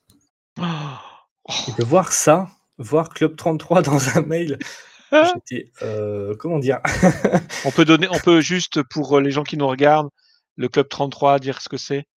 Renaud peut-être? Non Ou moi Ou Bon, c'est un club euh, hyper select euh, Voilà. qui est situé à New Orleans Square, à Disneyland, le parc original euh, créé par Walt en, en 55. Exactement, et qui est euh, vraiment très très select. Et pour y, a- pour y accéder, il faut effectivement être invité ou et, Faut être membre, et hein, le, il faut être membre, il faut être il faut être membre pour inviter. Et la carte de membre est horriblement chère, mais vraiment horriblement chère. Même, même Laurent ne peut pas y aller, quoi. J'ai pas dit ça. et donc euh, et, et donc tu te retrouves euh, au club 33 avec Tony Basker et Dean et euh, et, Et Tim, Tim, c'est ça? alors Tim n'a pas pu venir. Ah, euh, d'accord. Parce que, alors, euh, il y aurait une fun fact par rapport à ça, mais euh, pour moi, c'était juste un déjeuner le matin, enfin le midi, et après, on, bah, on, allait faire une ou deux attractions, et voilà. Et du coup, je- on était conviés, donc on y allait avec un ami, bah, d'ailleurs, qui était au tournage en 2022 avec eux, donc ils l'ont rencontré à ce moment-là, un ami américain. Et, et en fait, je, je dis à Tony que malheureusement, nous- bah, il n'y aurait pas de souci pour qu'on se rencontre, mais on risque de, vrai de manger en dehors parce que bah, je n'ai pas de billets pour le dimanche. Il m'a dit, oh, pas de souci, euh, combien tu as besoin de billets? Je lui dis, bah, euh, bah, ça me gêne, mais euh, bah, on serait avec un ami de deux. Du coup, il m'a envoyé des billets siglés Club 33 euh, pour que je puisse les utiliser à l'entrée pour rentrer dans le parc. Et en fait, du coup, on pensait juste déjeuner et après faire une attraction et partir. Moi, j'étais. En fait, c'était un voyage avec mes parents. Et, et en fait, c'était leur première fois aux États-Unis. Et les pauvres, ils ont dû m'attendre au Downtown Disney pendant que moi, j'étais en train de manger avec Tony Baxter. que j'embrasse mes parents qui regardent le live, je les embrasse. Euh, Oui, bon, ils savaient que leur fiston vivait euh, quelque chose de- d'exceptionnel, je pense. C'est ça, et je leur dois ça, je leur dois énormément. Je- J'en parlerai après, je leur dois énormément tout, tout ça, tout ce que je vis, je leur dois énormément. Et, euh, et du coup, en fait, dans la discussion lors du déjeuner, je comprends qu'en fait, on va pas juste déjeuner et passer une attraction, enfin faire une attraction ou deux ensemble, on va passer la journée ent- entière le matin, on déjeunait au club 1901, donc du Disney California Adventures. Ouais. Et en fait, là, il me dit: «Oui, alors, on va aller faire on va aller dans le premier parc, on va faire des attractions et le soir, on ira manger au club 33». Alors, je pensais à mes pauvres parents qui étaient à Downtown Disney et et j'étais, bah, alors, il y a pas de souci pour moi, on peut faire ça, il faudra juste que je ramène mes parents au moins à l'hôtel. Qu'on n'avait pas de voiture, on prenait des Uber, pour se déplacer, on n'avait pas énormément de déplacements, mais on prenait des Uber et hem, on je dis à Tony: «Bah, voilà, je vais juste ramener mes parents parce que notre hôtel était à 45 minutes et puis après je reviens». Il me dit: «Mais heu, tes parents, ils sont où?» je dis: «Bah, ils attendent, ils sont à Downtown Disney, heu». Il me regarde, il me dit il me regarde dans les yeux, il me dit: «C'est terrible». Non, non, non, wait, wait, wait et puis il se lève, il va, heu, à l'accueil du restaurant, il revient avec 2 billets pour mes parents. Oh Du coup, mes parents ont pu venir et on a été le soir déje enfin dîner au club 33. On a fait des attractions avec Tony Baxter, heu et c'était incroyable. On a fait, hem, Indiana Jones, Adventures Oui, son avec. Tony Baxter, quoi. Oh! J'étais à côté de Tony Baxter pour faire cette attraction. On a fait Rise of the Resistance, on a fait, Haunted Mansion. Enfin, c'était, heu, incroyable. Une une opportunité, une chance, une gentillesse, tout incroyable. C'est une journée, heu, de fou et heu et voilà Bon, donc en fait, tu peux ne pas sortir le court métrage.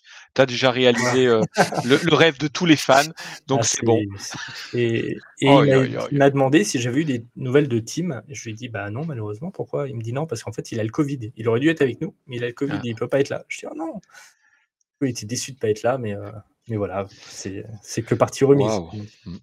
Mais heu, voilà, bah, marcher dans Main Street, heu, avec Tony Baxter à côté qui nous raconte des anecdotes, enfin, c'était, incroyable, une journée de fou et puis ça, je le dois, bah, voilà, à vous, à à toutes les personnes qui soutiennent le projet, à toute mon équipe. Je le vois je je je suis pas tout seul en être arrivé là et c'est tout ce qui s'est créé avec Star Tours, enfin tous les partages, tout tout le monde a soutenu le projet et qui le soutient encore. C'est grâce à ça si si on en est là aujourd'hui, quoi. Heu, dans le dans le, heu, le le chat, Chirac Lynn nous dit: «Maintenant, Mika va tous nous inviter au club 33». Oui, je vais appeler ma banquière, elle va tirer la tronche, mais il y a pas de souci. Heu, je peux, je peux, faire un un logo club 33, il y a pas de souci d'ailleurs, je suis en train d'en faire un pour la blague, mais On passe peut-être, à ce que tu nous as apporté, heu, en termes de vidéos pour Bien que tu nous les commentes? Oui, Oli. Olivier, j'ai besoin de toi. Il va nous lancer la 1re vidéo.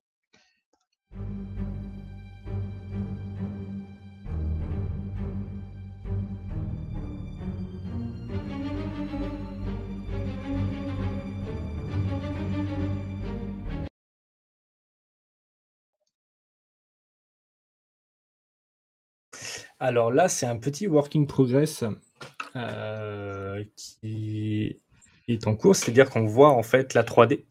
Le la version, heu, rendue, du coup, la version finale de la 3D qu'on a vue à la fin et la version de travail, en fait, de la 3D. Avec le modèle, les animations, heu, les choses comme ça, sans rendu, donc sans éclairage, sans texture, Mmh. rien. Et voilà, donc ça, c'est un travail, heu, très long parce que le le décor aussi, pareil, la l'astroport, qui est l'astroport du Eh oui. 1er Star Tours, heu, bah, mis à part, heu, à la fin de la de la du film, bah, on ne le voit pas, donc il faut arriver à imaginer tout ce qui peut, aller derrière et surtout que quand j'ai commencé à concevoir la 3D, j'avais que la version web 4/3 jaune immonde du ride de Star Tours pour faire ce plan-là. Et puis entre-temps, heu, il y a eu la D23 avec le panel Star Tours et ils ont sorti le film en 4K et là, on a pu voir l'astroport en 4K, quoi. J'étais: «Mais c'est pas du tout comme ça que je l'ai fait». Donc hop, allez hop, suppression, modification et tout, retexturer, retexturing, tout ça et puis voilà. La version, heu, quasi finale parce qu'il y a pas d'étalonnage appliqué dessus. C'est-à-dire qu'après le tout le court métrage là, va partir en étalonnage, donc il va il va il va être envoyé, pardon, à une personne qui va se charger de toute la colorimétrie. Il va uniformiser toutes les couleurs et créer un look pour le court métrage et heu, il va aussi intégrer les personnages et les fondre, heu, mieux dans le décor. Heu, uniformiser, en fait, le fond vert avec le décor, derrière pour que l'incrustation soit parfaite. Donc voilà et donc c'est pour ça que je dis version finale, entre guillemets, parce qu'il y aura l'étalonnage derrière qui va apporter un autre ticket encore euh, au, au plan, enfin à l'entièreté du film, bien sûr. Une autre vidéo, euh, alors je sais pas si tu veux la présenter avant ou si on la voit, on fait comme là, on la voit et tu nous, tu nous dis ce que, ce que tu nous as apporté. On peut, c'est la, la, version longue, je crois. J'ai, euh, alors moi je l'ai, je, je l'ai sous nom de code, euh, donc on va la regarder puis tu vas nous Allez. dire.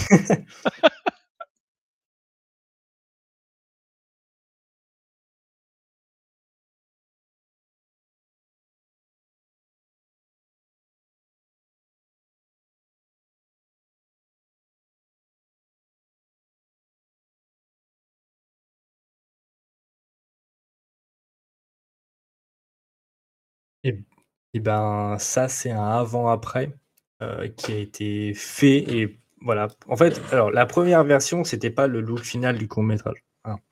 Euh, ce qu'il y avait en before ou le, avant, je sais plus si j'ai mis en français ou en anglais, euh, c'était un test de rendu avec le modèle que j'avais à l'époque, avec l'éclairage, avec le, voilà, la mise en place de l'éclairage dans la 3D. Et la version d'après, en fait, j'ai voulu remodéliser beaucoup de choses. C'est d'ailleurs le corridor de chute de Star Tours premier du nom, ce, ce couloir-là. Après, c'est tout noir. Alors oui, voilà, c'est euh, ça. En fait, il y avait pas de, j'avais pas encore modélisé la fin du couloir, là où le Star Speeder chute. Euh, par contre, dans la version 2, du coup, dans la version finale, toujours entre guillemets, euh, j'ai modélisé le fond, j'ai revu toute la texture du décor, tout l'éclairage, et j'ai intégré du coup un ascenseur, un peu à l'esprit des ascenseurs qui pouvait y avoir dans euh, la salle, dans le secteur 2 de Star Tours, à côté des G2. Oh, aïe, aïe. Du coup, la, porte d'ascenseur, bah, c'est la, la porte d'ascenseur euh, inspirée du secteur 2. Du coup. Qui devait être construite taille réelle au départ, mais au final, je l'ai fait en 3D. J'ai- on a également une vidéo qui s'appelle Making of février et une Making of septembre. Ouais. Vous avez vu mon, mon accent comme il est bon, Mais il est- il est magnifique. parfait. Euh, n'est-ce pas? À toi, Olivier.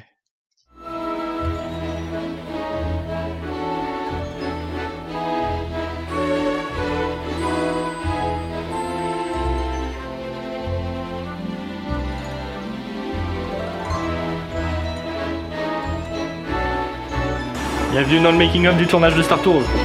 Peut le visiter?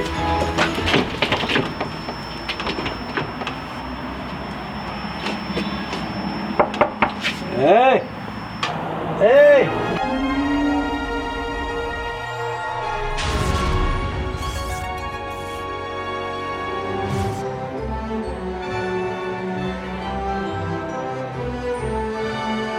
Ça fait 4 ans que je le préparais, je l'appréhendais pas mal, je l'ai repoussé plusieurs fois et je pense que j'ai bien fait. Euh, j'avais peur de le faire au départ. Je m'en suis rendu compte après, j'avais peur de le faire. Et là, euh, bah, j'ai bloqué une date, je dis bon allez on y va. Et tout était prêt, et puis ça m'a poussé en plus à, avancer le truc. Et là on le fait, et euh, non je suis content. Et ben c'était euh, physique. Physique à cause du petit tapis. Mais intéressant, intéressant. C'est spécial le fond vert, mais c'est c'est une très belle expérience. Donc voilà, changement de combi et on y retourne.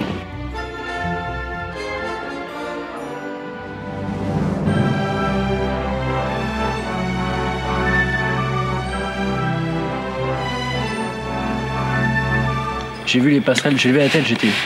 Waouh, mais c'est ce que je veux. Là, c'est ce que je voudrais. Et du coup, le fait d'avoir pu la voir. euh. Ouais. Non, c'est. Un peu d'émotion, même une petite larme qui coule. Ouais. Le fait d'avoir pu la voir. J'en fais trop ou pas?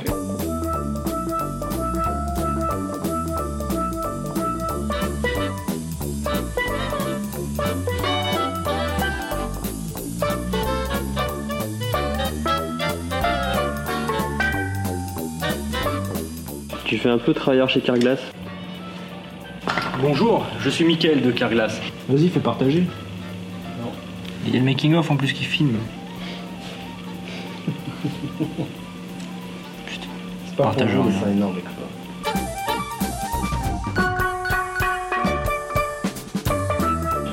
La quasi fini Oh, j'espère que tu l'as. Je pourrais pas la refaire. J'ai préféré.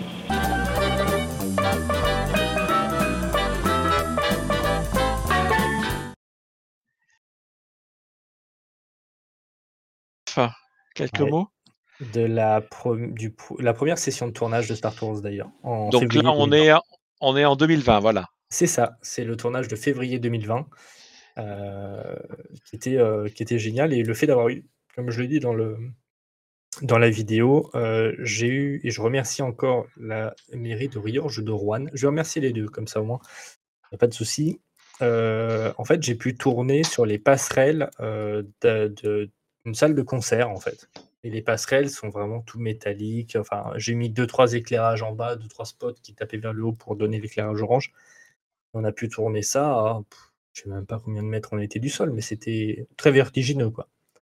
Et le fait d'avoir pu avoir ça, c'était incroyable aussi. C'était incroyable de pouvoir. C'était surtout la première session de tournage. Et la première session de tournage, purée, ça y est, on a déjà un décor, entre guillemets, avec des passerelles un petit peu. Voilà, qui marquent un petit côté industriel. Au final, j'ai pas gardé, j'ai gardé que deux plans de ça. J'ai pas voulu trop insister. Et juste euh, très rapidement, tu, ces décors-là, toi, tu les avais repérés, tu savais ou enfin comment comment euh, t'es arrivé là-bas en fait? J'étais en prestation euh, pour un séminaire un soir et je lève la tête et en fait je vois ces passerelles-là qui étaient éclairées avec des projecteurs orange aussi et en fait ça vraiment avec le, le quadrillage euh, de, bah, des, des passerelles ça faisait quelque chose au plafond avec tout cet aspect métallique et j'étais Waouh, mais c'est trop classe en fait c'est exactement ça que je veux et du coup j'ai fait une lettre euh, à la ville de Rouen je crois et au Scarabée donc euh, le- la salle de spectacle et euh, du coup, le Scarabée m'a répondu oui, bah, pas de souci, tel jour, sans problème. nous allons affréter un agent de sécurité pour vous. Sauf que la petite histoire, c'est que l'agent de sécurité avait le vertige. Il vous a regardé d'en bas. Bon. Non, il est resté, il n'est pas rentré sur les passerelles. Lui, il est resté vraiment à l'escalier en colimaçon qui était en béton. Il était bon, bah je vous surveille de là. il était très gentil, hein, il était très gentil. Mais il avait le vertige, genre ça. Et il était bien accroché euh, à la main mais, euh, mais voilà, donc un, un beau spot de tournage. Et euh, en décor réel, hors les décors que j'ai fait chez moi et les fonds verts, euh, j'essaie de réfléchir s'il y a eu d'autres lieux comme ça, mais je, je suis pas sûr. Il y a eu que vraiment les passerelles. Hum, Non, il y a eu que les passerelles, euh, je crois. Eh bien, écoute, on va passer. euh, on- Il se passe deux ans, euh, deux ans après l'autre making of. On est bien d'accord? Il se passe un an, je crois que c'est en septembre 2021. Ah ouais. non, Ouais, c'est ça, quasi voilà. deux ans. Et, et c'est c'est là où tu as, enfin, je, je- c'est mon côté Alzheimer, hein, vous m'excusez, c'est pas votre âge. Euh, c'est euh, c'est là où tu as écrasé euh, un certain nombre de choses, où tu as tout retourné? Euh, alors non, pas encore. Ça, en septembre, ça va être le tournage de la base, donc le décor, le plus gros décor que j'ai refait chez moi, et là où il y avait le plus de monde d'ailleurs. Il y avait et trois acteurs et actrices, et dont Tristan Thénardier, nous a malheureusement quitté, mais qui était un ami hors pair et enfin un, ami incroyable et un acteur hors pair. Et euh, son rôle d'amiral euh, qu'il a, qui lui tenait à cœur parce que, comme il l'a dit avant qu'on mette la vidéo, comme il nous l'a dit, moi ça me change des rôles que je fais d'habitude parce que il était assez âgé. Il avait, euh, il a, il a plutôt une bonne gueule et, et une voix très rock et très sympa. Et en fait, on lui faisait jouer que des rôles de vieux réac, des choses comme ça. Et en fait, là, un amiral euh, d'une base Star Wars, il n'a jamais vu un Star Wars, il ne comprenait pas ce qu'il disait. Euh, il, il comprenait Ah. pas ce qu'il jouait. euh, les, les droïdes, euh, les droïdes, il dit attends, c'est quoi un droïde? Et c'était c'est ce qui était touchant en fait.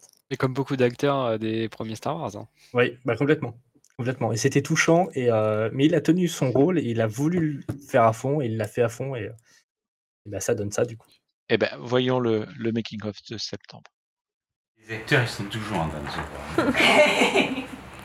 Fais pas ce métier sinon, hein Non N'est-ce pas, Margot? Oui, oui. Ah, ouais. C'est le premier jet, j'en ai Ah ça pour critiquer, il y a du monde alors là. Mais on est là pour ça, non? Moi j'en ai pas mis assez là, ça fait rien. Ah, j'en étais sûr. Bah oui, gros.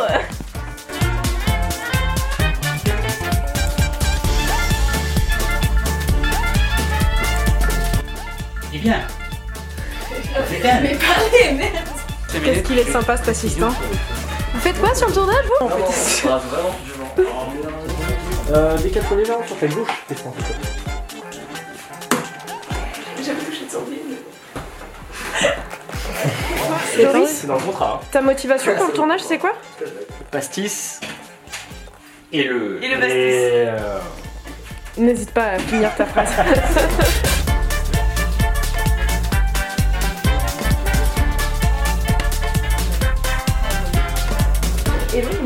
je sais pas si on voit dans le champ, mais tu réagis pas du tout, euh, genre quand il y a une alarme, un truc comme ça, est-ce qu'elle devrait se retourner ou un truc comme ça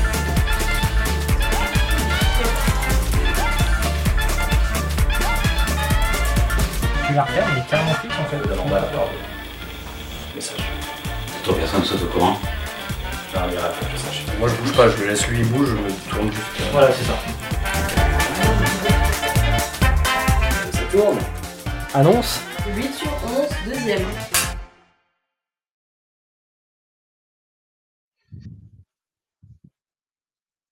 Septembre.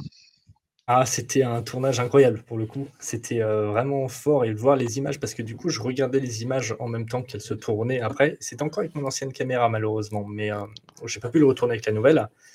Mais euh, j'étais plutôt fier déjà par euh, l'acting, le fait que bah, déjà Joris et Tristan se retrouvent pour se rééchanger euh, les répliques. Et, euh, et bon, bah, comme, comme vous avez pu le voir dans le, dans le making-of, un peu l'ambiance. C'était une très très bonne ambiance, il n'y a pas de prise de tête, c'était drôle, on travaillait entre, les, entre les prises. Bon, bah, il y avait toujours de la petite déconne, mais toujours, voilà, bien. On était là pour, euh, pour avancer et il y avait, ça, on ne prenait pas de retard du tout par rapport à ça ou quoi que ce soit et c'était toujours dans la bienveillance. Et euh, non, c'était un tournage fou, le décor, le- les lumières. euh, je, je suis vraiment content de ça pour le coup. Et euh, j'ai envie de refaire cette base, mais j'ai- je ne peux plus. Ouais, c'est Une- magnifique. hein.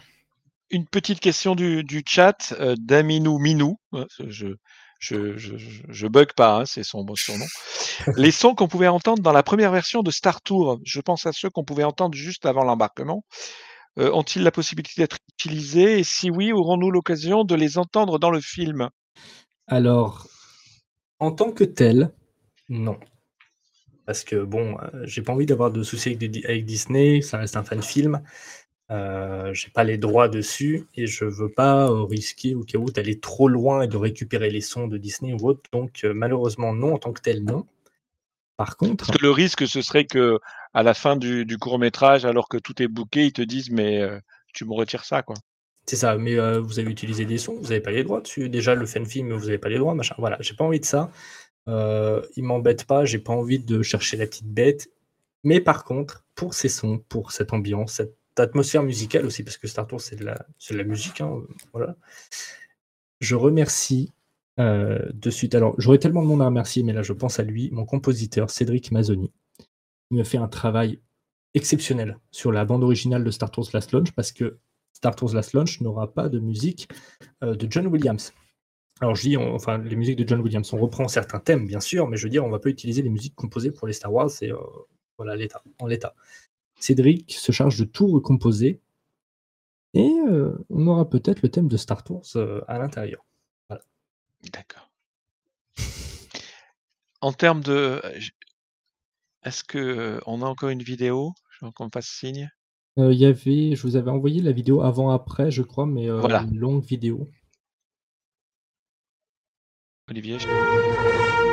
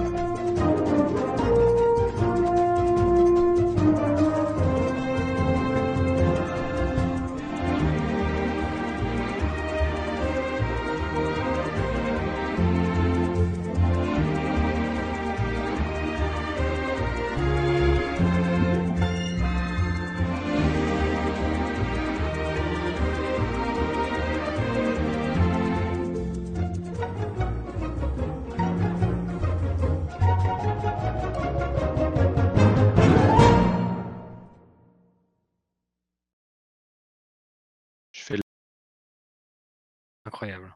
Là, en fait, on, on a vu dans cette vidéo ce que tu nous disais tout à l'heure, la ça. construction ahurissante des décors. Euh, bah, tu peux aller bosser chez Ikea, mon gars. Euh, tu pourrais aller installer des cuisines, des trucs, des machins.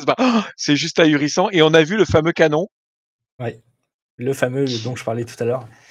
Euh, non, c'était euh, c'était un bon challenge. Bah, comme on peut le voir dans la vidéo, je démonte et je remonte parce que j'avais fait une petite erreur euh, en regardant des photos du Star Speeder où il manquait le petit angle en fait de l'avant du vaisseau. Donc j'ai dû démonter, recalculer, tout refaire les plans en 3D machin et redécouper après par la suite. Donc non, c'était un bon un bon défi pour le coup.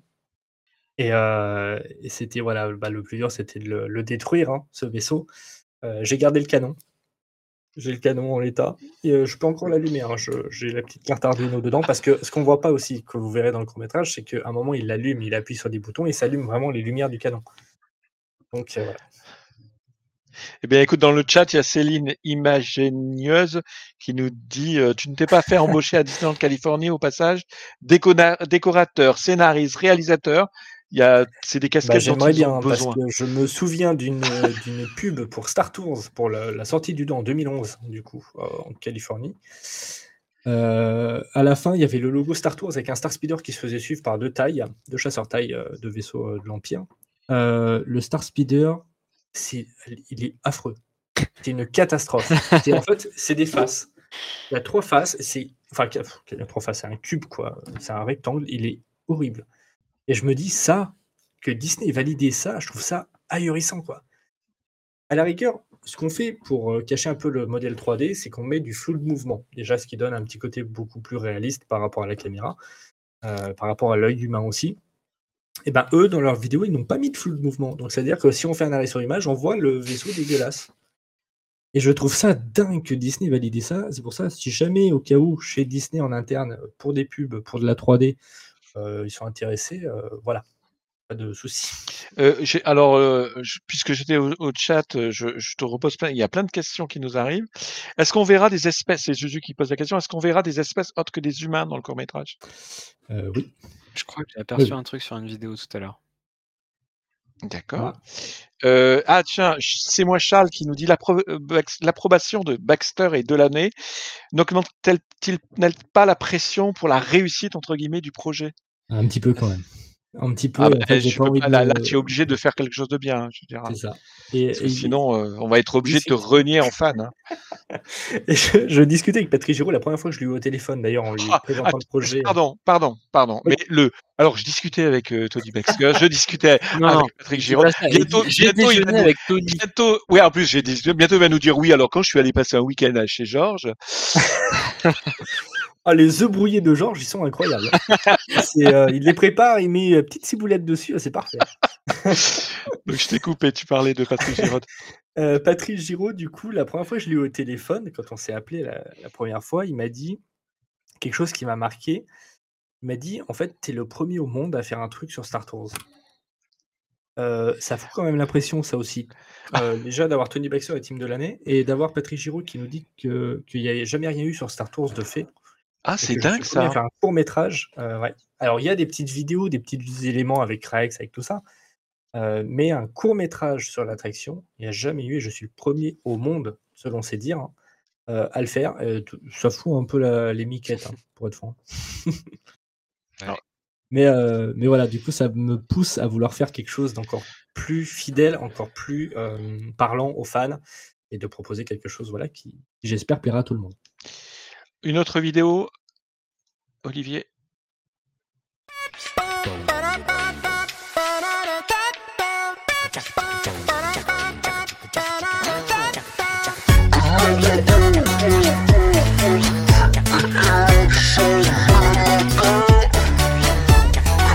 Ah, t'es cracra, Joris.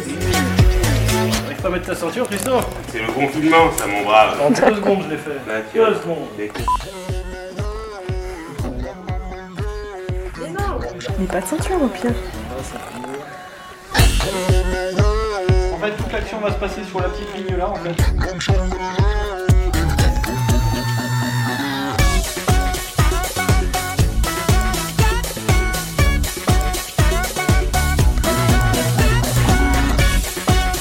Et j'ai pas le souvenir d'avoir escaladé un truc pour l'attraction à Disney.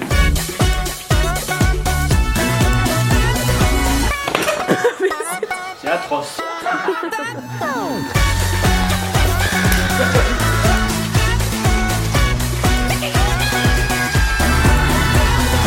Euh, c'est une fin de tournage pour aujourd'hui.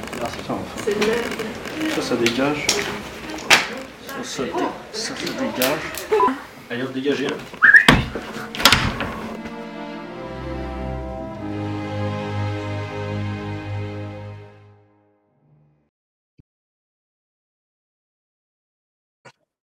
Là, c'était lors du tournage en décembre 2021, donc le- les reshoots, mais pas que. Euh, les reshoots de la première session de tournage.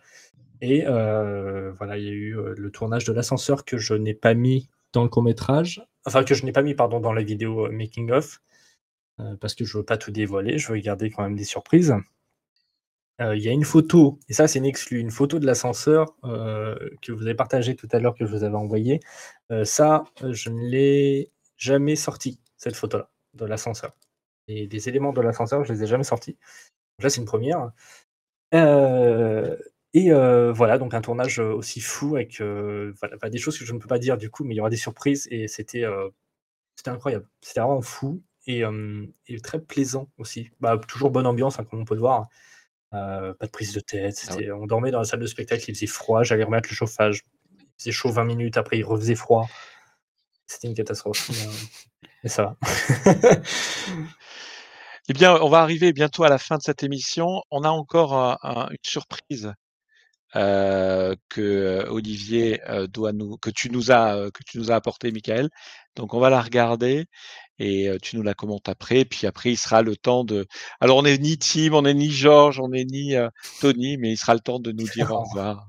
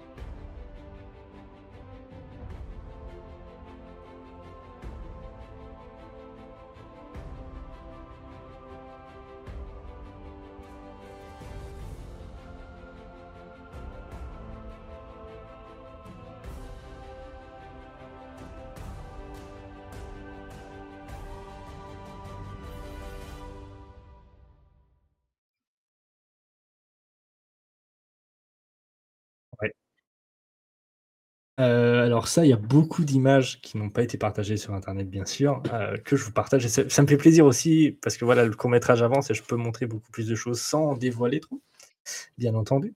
Euh, on a des avant-après, du coup, comme, je, on l'avait vu sur la première vidéo tout à l'heure. Donc le fait, le- ce qui est le rendu final avec le, le modèle, le work, ce qu'on appelle le workbench, du coup, le, le- plan de travail. Moi, c'est comme ça que je travaille, du coup, avec l'animation et tout, c'est ces rendus-là. On a le pré-rendu d'animation et le rendu final, euh, du coup. Toujours, je le répète entre guillemets, parce que, ce ne sera pas vraiment le rendu final du court-métrage euh, quand il sortira au cinéma. En tout cas, à, lire le, chat, ça a fait beaucoup, euh, ça a impressionné beaucoup de monde ces images. Une dernière question. et tiens, ben voilà, une de toujours d'Aminou Minou. euh, y aura-t-il du merchandising autour du court métrage, genre le t-shirt que tu portes, Michael, dans les Alors- dans les vidéos? Alors, pas du t-shirt comme ça, parce que j'ai pas les droits dessus et je ne peux pas me faire de l'argent. Par contre, euh, je lance euh, des. euh, je, je suis en train de lancer ma boutique pour vendre des petits props, des petits accessoires, des choses comme ça, euh, qui participent aussi à, au court métrage, bien entendu. Euh, comme le, petit panneau qui est juste derrière, qui est éclairé, qui d'ailleurs a bugué, je crois. Ah non, c'est bon. Il bouge. que voilà, en fait, c'est des panneaux, des props, des accessoires que je fais en lien avec Star Tours, mais pas que. Euh, Il y a aussi la Tour de la Terreur. Euh, parce que bon, j'affectionne beaucoup la Tour de la Terreur. hein. Mais, mais voilà, il y aura des accessoires en lien avec le court métrage, bien entendu. Et il y aura aussi, lors de l'avant-première, des goodies euh, si je fais des conventions, s'il y a des invitations ou autres, il y aura des, petits, euh, des petites cartes qui pourront être vendues. C'est juste histoire de rembourser la carte en soi, enfin des cartes euh, avec l'affiche du film, des choses comme ça.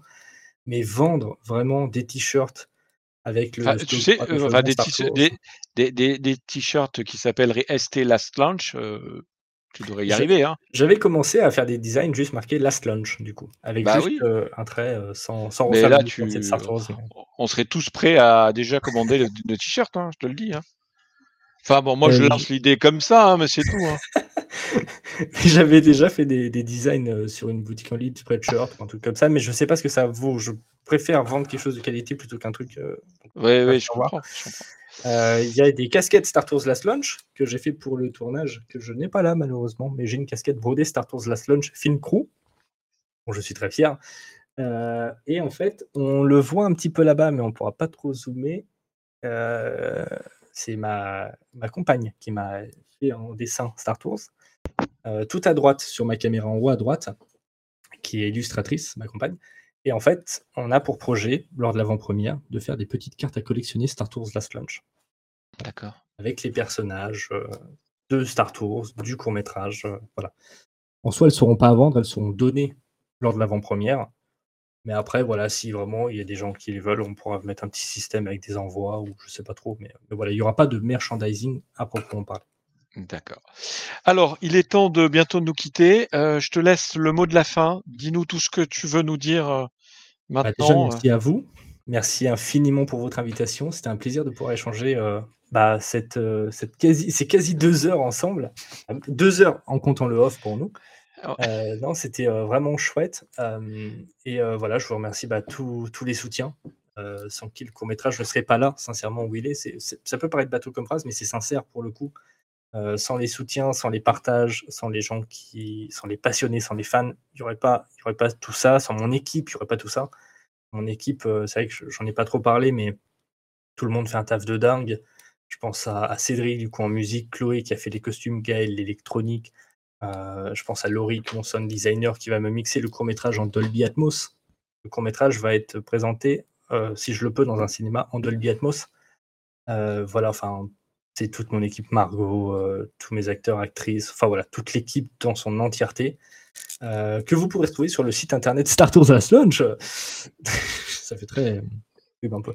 Mais voilà, il y a toute l'équipe indiquée sur, sur le site internet avec des images exclusives, des choses comme ça.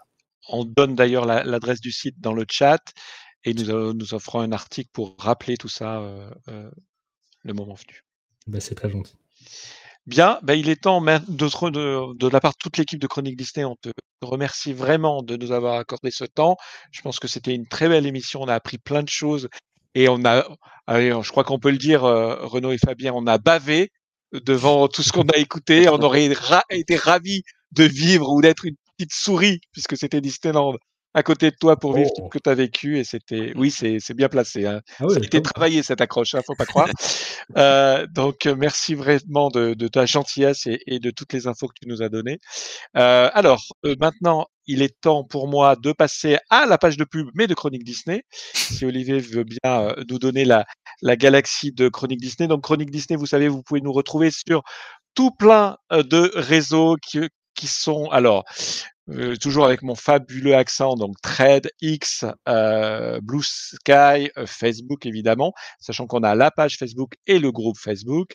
Vous pouvez nous trouver euh, également sur Instagram, euh, sur LinkedIn, sur Letterbox euh, pour retrouver les, les, les listes concoctées par David et échanger vos goûts cinématographiques. Cette émission Chronique Disney, le live, vous allez pouvoir la retrouver un temps sur notre chaîne Twitch. Elle va rester un, petit peu, mais sinon, elle va être mise en replay. souvent, dès demain, dès le lendemain, donc dès demain sur notre chaîne YouTube. Vous allez également la trouver sous une version audio uniquement montage sur toutes les plateformes de podcast. Vous pourrez également la retrouver sur le site chroniquedisney.fr, hein, qui est notre site amiral. Et évidemment, si vous voulez venir discuter de façon tranquille, loin des tumultes des réseaux sociaux, avec des vrais fans dans des conversations structurées, je vous rappelle que vous avez euh, Disney Central Plaza, le forum de Chronique Disney, qui est là euh, pour vous et qui permettra euh, de discuter notamment de Star Wars, de Star Tour, pardon, Last Launch. C'est comme ça qu'on dit? Euh, voilà, je vous remercie vraiment de, de, de cette émission. Merci encore, Michael, de ta gentillesse et de tout ton talent. On a hâte de découvrir ton court métrage, Mmh. qui, à mon avis, va faire date dans la, dans la fan sphère de, de Star Wars. Quant à euh, moi, je vous dis également une dernière information. On va lancer, euh, enfin, Olivier va lancer euh, pour Chronique Disney des sessions Twitch, mais de gaming. On le dit comme ça, hein, je, je- c'est mon âge qui me fait peut-être dire des, prononcer des, des, choses. Euh, c'est Speeder. euh, il- alors la, la première aura lieu mercredi prochain et le jeu vidéo sera. Il y a Olivier qui me fait des grands gestes. Euh, Spider-Man Remastered. C'est ça? Comme ça Tout le monde se fout de moi en coulisses. Je ne sais pas parler anglais, donc euh, pourquoi on prof me donne d'anglais, des euh, mots Aide-moi, aide-moi. euh, C'est quoi alors le nom euh, Mon prof est-ce que d'anglais tu- au collège, il disait si tu dis euh, un participe passé en, en aide comme ça, ça veut dire Ouais. retourne dans ton bled. Voilà, bon ben écoute, euh, voilà, je vais retourner dans mon bled qui sera pour le, coup, le Chronique Disney Center. Je vous remercie beaucoup et à très vite sur l'ensemble de nos réseaux. À bientôt. Au Merci. Mickaël, merci à Au tous. revoir, merci à tout le monde. Merci tout le monde.